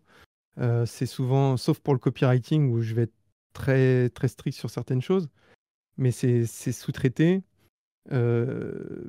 Les créations de comptes, le farming et tout, je me fais pas chier avec ça. Il y a suffisamment de providers qui proposent à des prix dérisoires. Mais encore une fois, tu es toujours sur le euh, qualité. Est-ce que tu mets le prix pour la qualité ou pas? Tu as acheté un compte Facebook, tu en as à 15 centimes des comptes Facebook. Ouais. C'est de la merde. Euh, si tu as un bon compte Facebook, euh, tu vas devoir dépenser 30, 40, 50 balles, tu vois. Mais ils ont une vie. Ils ne feront pas défoncer euh, la tronche quand tu vas faire ta première pub. Ok. Enfin, c'est, c'est- on est toujours sur un- le même rapport en fait. C'est et que ce soit pour le SEO, le media buy ou n'importe quoi, c'est quelle est ta part d'investissement dedans que toi tu es capable, ta zone de génie entre guillemets, là où tu te sens le plus à l'aise, euh, où tu es bon dedans, tu es capable d'apporter euh, vraiment? Et qu'est-ce que tu es capable de sous-traiter et à quel prix tu es capable de le sous-traiter, tu vois? Euh, c'est, Aujourd'hui, on a la chance de pouvoir faire du d'être solopreneur. Mais si demain tu veux, tu veux être un gros, gros, gros, gros média buyer, il faut une équipe. Tu n'as pas le choix. C'est- même, pas- c'est même pas envisageable humainement, en fait. Hmm. Il y a tellement de gestion euh, que tu tu peux pas gérer à toi tout seul tout, en fait. Mais si tu veux vivre ta vie euh, tranquille, euh, prendre l'argent que tu as à prendre et profiter de ton temps, le média buy peut te le permettre sans aucun problème. Alors justement, moi, c'est- ça, ça rejoint parfaitement une question que je veux te poser. Aujourd'hui, c'est un peu ce qu'on apprécie. Quand je dis on, c'est tous les gens qui font de l'édition, puis tu es bien placé pour le savoir. Il y a quand même ce côté où, même si c'est pas éternel, ça peut vraiment être pérenne, ça peut durer dans le temps, et ça peut avoir ce côté avec une vraie passivité, euh, ou presque, on va dire ça comme ça. Euh, Aujourd'hui, est-ce que c'est possible en Media Buy? Et j'ai deux questions en une. Déjà, est-ce que toi, euh, tu as par exemple. Tu as parlé des networks, de la difficulté avec certains networks de temps en temps, euh, tu te fais shave de temps en temps, ça t'est arrivé de pas te faire payer, etc. Est-ce que toi, tu as des partenaires de longue date, des networks euh, avec lesquels tu travailles depuis longtemps et en qui tu as vraiment confiance? Première chose. Et deuxième chose, aujourd'hui, c'est est-ce que pareil, est-ce que ça existe d'avoir des offres en media buy qui ont une durée de vie importante et quelle est à peu près la, durée de vie moyenne du- d'une offre en media buy? Euh, alors, euh, ça fait beaucoup euh, de questions. Euh, Il y a des, des networks qui ont ma confiance, mais ça ne veut pas dire que je, tourne qu'avec eux. Parce qu'il y a une saisonnalité dans les offres. Il faut, faut être honnête. Dans le media buy, comme on en parle depuis tout à l'heure avec les offres dont on fait référence depuis tout à l'heure, c'est des offres qui expirent. Ouais. C'est des offres qui, une fois rincées, il faut une nouvelle offre. Une... Fois Un qu'ils ont tous produit. mis le petit Michel Simès sur Keto, le classico. Laurence plus. Broccolini. Voilà. Euh, non, non, voilà. euh, Amel Bent, je peux te sortir tous les blazes. Euh, on, les a, on les connaît. En fait, c'est surtout que le produit, il est vu, revu, re-revu. L'audience, elle est rincée. Ensuite, il y a des problèmes sur certains produits. Et surtout, ils ont. euh, Il y, a, il y a aussi des, des, des gros scams, faut être honnête. Donc, résultat, il y a des images de marque euh, pourries sur plein de produits. Euh, donc, il y a forcément des produits qui, qui meurent du jour au lendemain, entre guillemets. Euh, tu as des fois, tu reçois un mail qui te notifie à 8h00 que l'offre que tu es en train de tourner, ce soir, c'est fini. Des fois, ça te dit, c'est fini. Des fois, tu le sais, parce que dans la nuit, tu as fait zéro. Donc, et c'est pas le network, le fautif, c'est le provider derrière Ouais. qui ferme, parce que, bah, comme je disais, il y a problème de paiement, ce genre de choses. Euh, dans le media buy, le media buy, c'est suffisamment large pour que tu puisses trouver, sans forcément passer par des networks, des partenariats qui peuvent être à long terme. Le, le media buy, c'est pas uniquement de l'affiliation avec un tracker et un postback, tu vois. Ça peut être du lead, et tu peux faire du lead avec des boîtes. Et en fait, ton boulot, toi, c'est de faire du media buy en, avec ton acquisition en lead et, euh, et vivre ta vie, euh, voilà, du panneau solaire. Ça fait très très très longtemps que ça marche bien le panneau solaire, tu vois. Ouais, il y a eu la phase Euh, pompe à chaleur qui a tourné fort aussi. mais pompe à chaleur, euh, laisse tomber. Qui tourne toujours d'ailleurs fort, euh, je pense. Pour ceux qui sont bons. toujours. Maintenant, c'est des packs. hein, C'est des packs. hein. Ils, te font, ils te font le solaire, la pompe à chaleur, ils te font tout. Euh, t'as, t'as- t'as- t'as ple- En fait, si tu regardes autour de toi, tous les jours, sans exception, moi, il n'y a pas une journée où quand j'allume la télé, je vois un article passer, j'ai une discussion, j'entends des gens dans la rue ou quoi, il n'y a pas une journée où il n'y a pas une putain d'idée de niche derrière. Hmm. Et tu vas regarder, est-ce qu'il y a des gens qui achètent de la pub dessus? C'est aussi con que ça. Est-ce qu'il y a des gens qui achètent de la pub? S'ils achètent, c'est qu'il y a un marché. C'est-à-dire que c'est le fact-checking le plus simple de la Terre. S'ils sont dessus, c'est qu'il y a un marché, les gars. Est-ce que je peux leur prendre un morceau? Certainement. Comment? Bah, À moi de bosser dessus. Est-ce qu'il y a des networks? Peut-être. Est-ce qu'il n'y en a pas? Pas grave. Est-ce qu'il y a des boîtes derrière? Sûrement. Est-ce que je peux pas, moi aussi, de mon côté, tu vois, euh, faire mon petit bonhomme de chemin pour créer quelque chose qui va durer dans le temps? Il y aura forcément toujours des gens qui auront besoin de choses récurrentes. Mhm. Euh, sans entrer dans le détail. Et puis surtout, il y a tout le temps des nouveautés. C'est Google qui dit qu'il y a tout le temps, euh, je sais plus, 12% de nouvelles recherches euh, par an euh, au niveau mondial. Je sais plus ce que c'était, euh, la stat. Mais c'est qu'il y a tout le temps des nouveaux mots-clés. Il y a tout le temps des nouvelles choses. Donc, d'un côté, tu as des trucs qui, où il y a des dinosaures dessus. Et de l'autre côté, il y a forcément des nouveaux marchés qui arrivent, qui sont émergents, et qui vont peut-être te, te faire vivre pendant 10 ans. Et donc, du coup, pour répondre à ta question, c'est où tu te places. Si tu fais du content looking sur CPA Grip, les offres, elles tournent très très fort dessus, parce qu'il y a un turnover de malade. Si tu vas sur un network, euh, sur Max Bounty, qui est le plus, un des plus connus aux US, tu as tellement d'offres dedans, tu as du lead, tu as du sale au niveau e-commerce, tu as du CPA avec du Nutra, tu as plein plein de choses. Ok, c'est pas celui qui paye forcément le mieux, mais c'est celui qui te sert le mieux. Mhm. Et des comme lui, il y en a des centaines, des milliers même, j'ai envie de te dire, entre ceux que tu connais, ceux que tu ignores, et les providers qui sont derrière, qui ont euh, d'autres trucs sous, sous le capot, qui diffusent pas au network et qui réservent qu'à leurs euh, meilleurs affiliés. Donc, ça, c'est dans l'industrie de l'affiliation. Et quand tu sors de l'industrie de l'affiliation, tu as le lead, tu peux avoir des deals en direct avec des boîtes. Et là, c'est, je te parle pas du e-commerce et tout ce qui va derrière. Donc, le media buy, c'est très très large.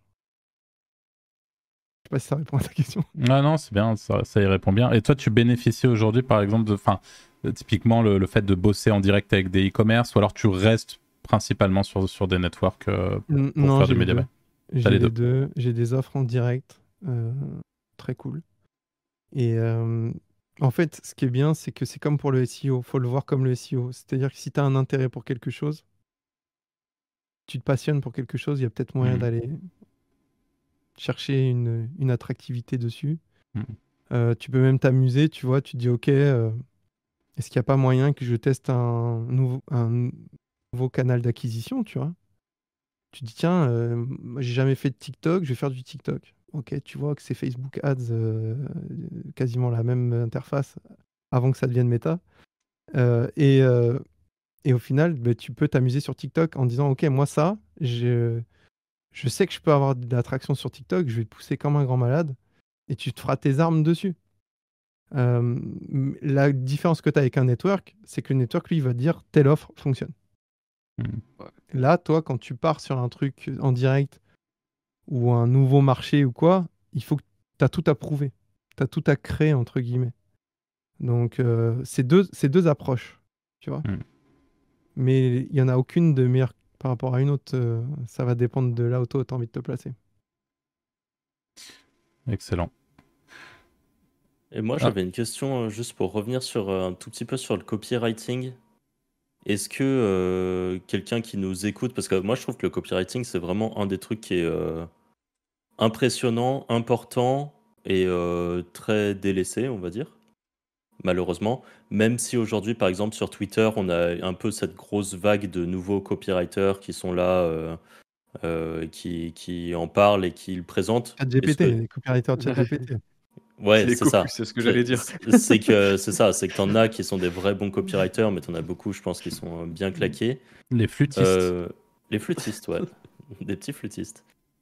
Comment est-ce que pour toi, par exemple, euh, avoir appris la psychologie est obligatoire pour faire du copywriting ou pas? Est-ce que quelqu'un qui n'a pas des, au moins des bases en psychologie peut faire du copywriting ou c'est mort? Et qu'il faut vraiment apprendre la psycho, comment fonctionne un être humain, quels sont ces points qui vont le trigger et qui vont le pousser à vouloir en savoir plus? Et, et comment raconter une belle histoire? Parce que c'est souvent ça le copywriting, c'est une belle histoire. Ouais, euh, ouais, le storytelling dans le copywriting. Euh, en gros, euh, c'est une bonne question. Je, je suis, je pense que c'est surtout ton caractère.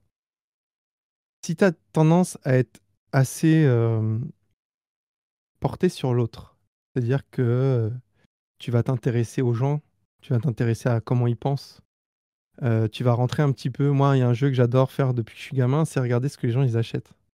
Tu vois, tu vas en course, tu regardes ce qu'ils ont dans leur caddie et tu te demandes pourquoi ils l'ont acheté. Et tu te fais un film. Et tu te dis, tiens, euh, je comment moi je me placerais pour lui vendre ça avant qu'elle en ait besoin? En fait, c'est si, si déjà toi tu as du mal à sortir de ta zone, à être un peu observateur, euh, à regarder ce que les gens font, comment ils peut-être pensent, euh, il faudrait, je pense, que tu lises des bouquins. Pas que des bouquins euh, estampillés copywriting, qui vont être souvent des bouquins techniques où on retrouve les mêmes frameworks, les, les mêmes approches et compagnie. Des fois, ça peut être du développement personnel. Ça peut être aussi de lire des histoires. Euh, Hemingway, c'était un excellent copywriter. Mais le mec ne faisait pas de copywriting.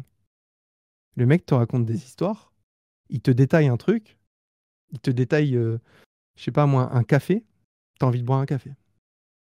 Parce que il va mettre les bons mots, il va comprendre le contexte qu'il y a autour, et il va réussir à te donner envie du truc.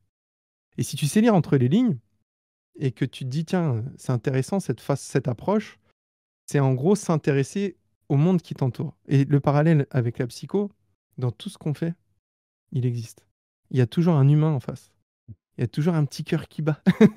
tu as toujours un mec, une femme, un enfant, enfin un jeune, un petit vieux ou quoi, qui va tomber sur ta créa ou tomber sur ton, ton... Il va taper le mot-clé, il va tomber sur ton contenu. À quel moment tu rentres dans sa tête? Et surtout, qu'est-ce que tu y mets dans sa tête? Et c'est pour ça que l'approche du copywriting, elle est indispensable. Euh, tu, peux, euh, tu peux passer euh, ton temps à être le plus gros techos. Tu vois, on aurait pu parler euh, cloaking, machin, euh, tous les trucs de fou furieux, de technique. Si tu es une pompe en copywriting, tu seras éclaté en fait. Je préfère être mauvais techniquement et excellent en copywriter qu'être un excellent techos et éclaté en copywriting. Aujourd'hui, tu as ChatGPT qui va t'aider. Euh, mais si tu sais pas lire à travers ChatGPT, c'est comme un développeur qui lit ce que ChatGPT fait, qui dit non mais là il dit des conneries là. Là c'est trop léger. Avec ça tu peux pas faire marcher ton tool. Tu vois ce que je veux dire? Ouais. Il va te manquer des, des morceaux que toi si tu prends le recul de peut-être déjà travailler sur toi, la première chose à faire c'est de travailler sur soi. Qu'est-ce qui fait que moi j'ai acheté ce truc là Comment, pourquoi ce truc là il m'a hypé? Et qu'est-ce qui a fait que là, maintenant, tout de suite, j'ai sorti ma carte bleue? Rien que ça, c'est un premier jeu rigolo. Le deuxième jeu, c'est l'entourage. Je sais pas, ta, ta- femme ou tes parents ou quoi, ils achètent un truc et tu leur demandes pourquoi ils l'ont acheté. Et qu'est-ce qui a fait qu'ils ont choisi ça plutôt que quelque chose d'autre? Donc tu deviens le copywriter qui se pose des questions, mais tu deviens l'intervieweur de ceux qui l'ont acheté en fait. Donc les informations que tu prends, elles peuvent te nourrir dans ton futur copywriting en mode ah, tu vois, le processus derrière. Moi, ce que j'adore faire, c'est ce genre de jeu. Et même au niveau euh, technique ou quand je discute avec d'autres personnes, que ce soit des médias buyers ou des SEO, et ce que je kiffe, c'est me mettre très très bas, juste pour essayer de rentrer dans la tête de la personne.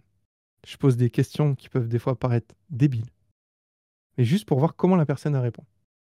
Et comment elle répond, ou comment elle fait tel truc, ça me permet, un, de l'apprendre à mieux connaître cette personne, mais ça me permet de voir comment elle appréhende ce qu'elle est en train de faire. Tu l'as fait avec nous, ça?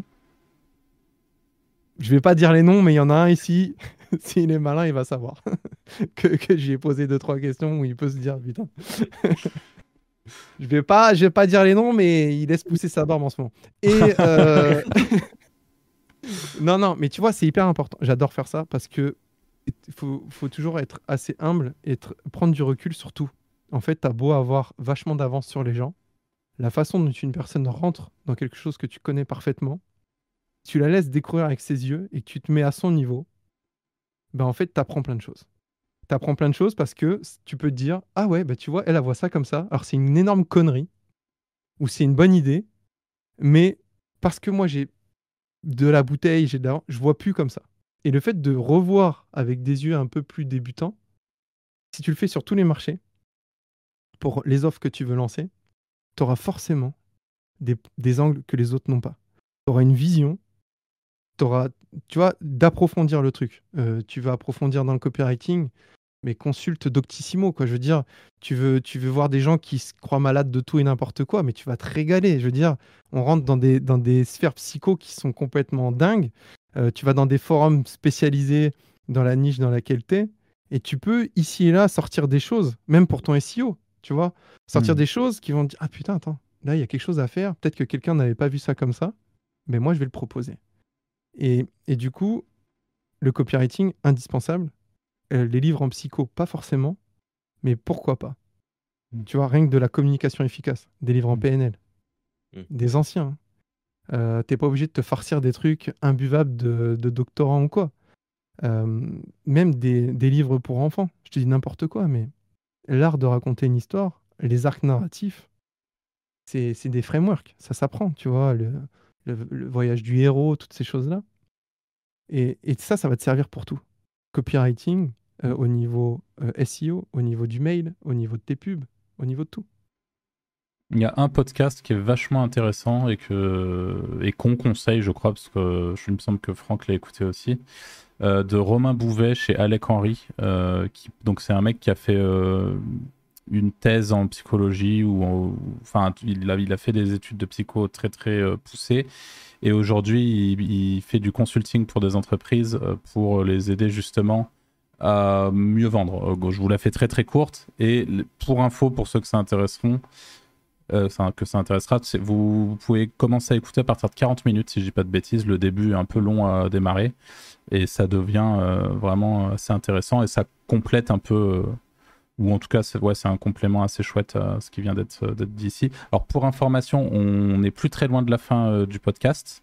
Anto, est-ce que tu as des petites questions avant de, avant de clôturer? Oh, non. Il a tout répondu, le chef. Je je sais que j'ai été sondé, c'est tout, mais voilà. Gentiment, gentiment, gentiment. non, non, c'est intéressant parce que tu, tu posais pas mal de questions. Et sur, euh, sur le secteur dans lequel tu, dans lequel tu te lançais, c'était intéressant de, de voir Mm. comment tu processais. Et toi, Franck, tu as, des t'as des trucs? Euh, ouais, moi j'avais encore plein de questions, mais si je continue, on en a pour, euh, on en a pour au moins une demi-heure de plus. donc. Vous voulez faire des épisodes? Vous voulez, vous voulez on, faire on- des, on des fera, podcasts on, en- fera, on fera une série sur Bastien. On pourra faire une série sur partie toi, 1, ouais. une partie 2, une partie 3 Ah non, On peut, hein. avec- plaisir. peut. Alors, d'ailleurs, on tient aussi à vous, euh, à vous l'annoncer, même si euh, on n'a pas encore euh, annoncé tout le monde et que. Mais Bastien euh, sera l'un des speakers au Wizards Event. On a aussi cet honneur-là, donc on est, euh, on est vraiment super content. Wizards Event, qui on le rappelle, aura lieu euh, début février et ça risque d'être sacrément serré niveau place. Donc, donc voilà, mais on, communiquera par mail à tous les gens préinscrits dans les jours qui viennent. Et je pense du coup que si on a fait le tour et qu'on est dans un timing plutôt intéressant pour un, pour un podcast, qu'on peut à nouveau, Bastien, te remercier. Merci beaucoup pour, euh, Je- pour Je peux juste rajouter un truc justement par rapport à la chaîne YouTube de Bastien. Pour ceux qui Mhm. nous écoutent, moi il y a des vidéos que j'ai vraiment beaucoup aimées qui sont les, euh, celles où tu repars de zéro. Et en fait, ce qui est cool dans les euh, je repars de zéro, c'est que tu prends des thématiques qui sont compliquées, euh, CBD, dating euh, par exemple, et que tu fais bien la séparation entre comment tu repartirais en SEO et comment tu repartirais en media buy. Et je trouve ça intéressant d'avoir une personne comme toi qui connaît les deux angles et qui attaque différemment les deux trucs. Et euh, je sais que dans ceux qui nous écoutent, parce qu'on a déjà eu un, podcast sur le media buy qui avait intéressé les gens, euh, sans doute parce que c'est un univers en plus qui est, euh, qui est pas forcément ultra connu. Et ta chaîne YouTube parle quand même vraiment bien en détail de ce genre de trucs. Et, c'est quand même relié au SEO. Donc je trouve ça intéressant et j'invite les gens qui auront écouté le podcast jusqu'à maintenant d'aller voir ta chaîne qui sera évidemment en description et notamment ces vidéos que j'ai trouvé vraiment euh, très très cool et qui moi me parlaient beaucoup en tout cas. Mais écoute, je te remercie. Euh, c'est vrai que j'essaye de faire un parallèle parce que je sais d'où je viens. J'ai commencé par le SEO. Donc, euh, et puis il y a toujours une part du SEO dans ce que je fais. Et puis ça, ça permet aussi de montrer que la voie, elle est, elle est libre des deux côtés. Tu vois, mmh. tu veux faire du SEO, tu peux lancer dans ce marché-là dans le SEO. Et si tu veux faire du media buy, il y a un canal d'acquisition que je, recommande si tu veux te lancer dedans. Quoi. Trop bien. Bah encore, écoute, merci encore Bastien pour, euh, pour ta présence ici, c'était très chouette. Mais euh, merci. Moi je vous remercie. J'ai passé un bon moment.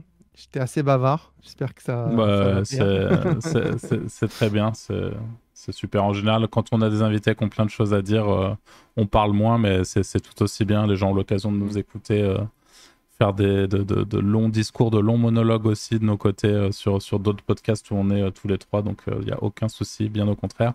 Merci encore. Merci à vous qui nous avez écoutés durant ce podcast. On vous rappelle, pour soutenir le podcast, n'oubliez pas de mettre les petites étoiles sur Spotify ou les autres plateformes d'écoute. N'hésitez pas non plus à laisser un petit like sur YouTube, un petit message en commentaire pour réagir à un élément de la vidéo ou tout simplement pour soutenir le référencement de la vidéo. Et on se dit à la semaine prochaine pour un nouveau podcast. Salut. Ciao, ciao. Salut.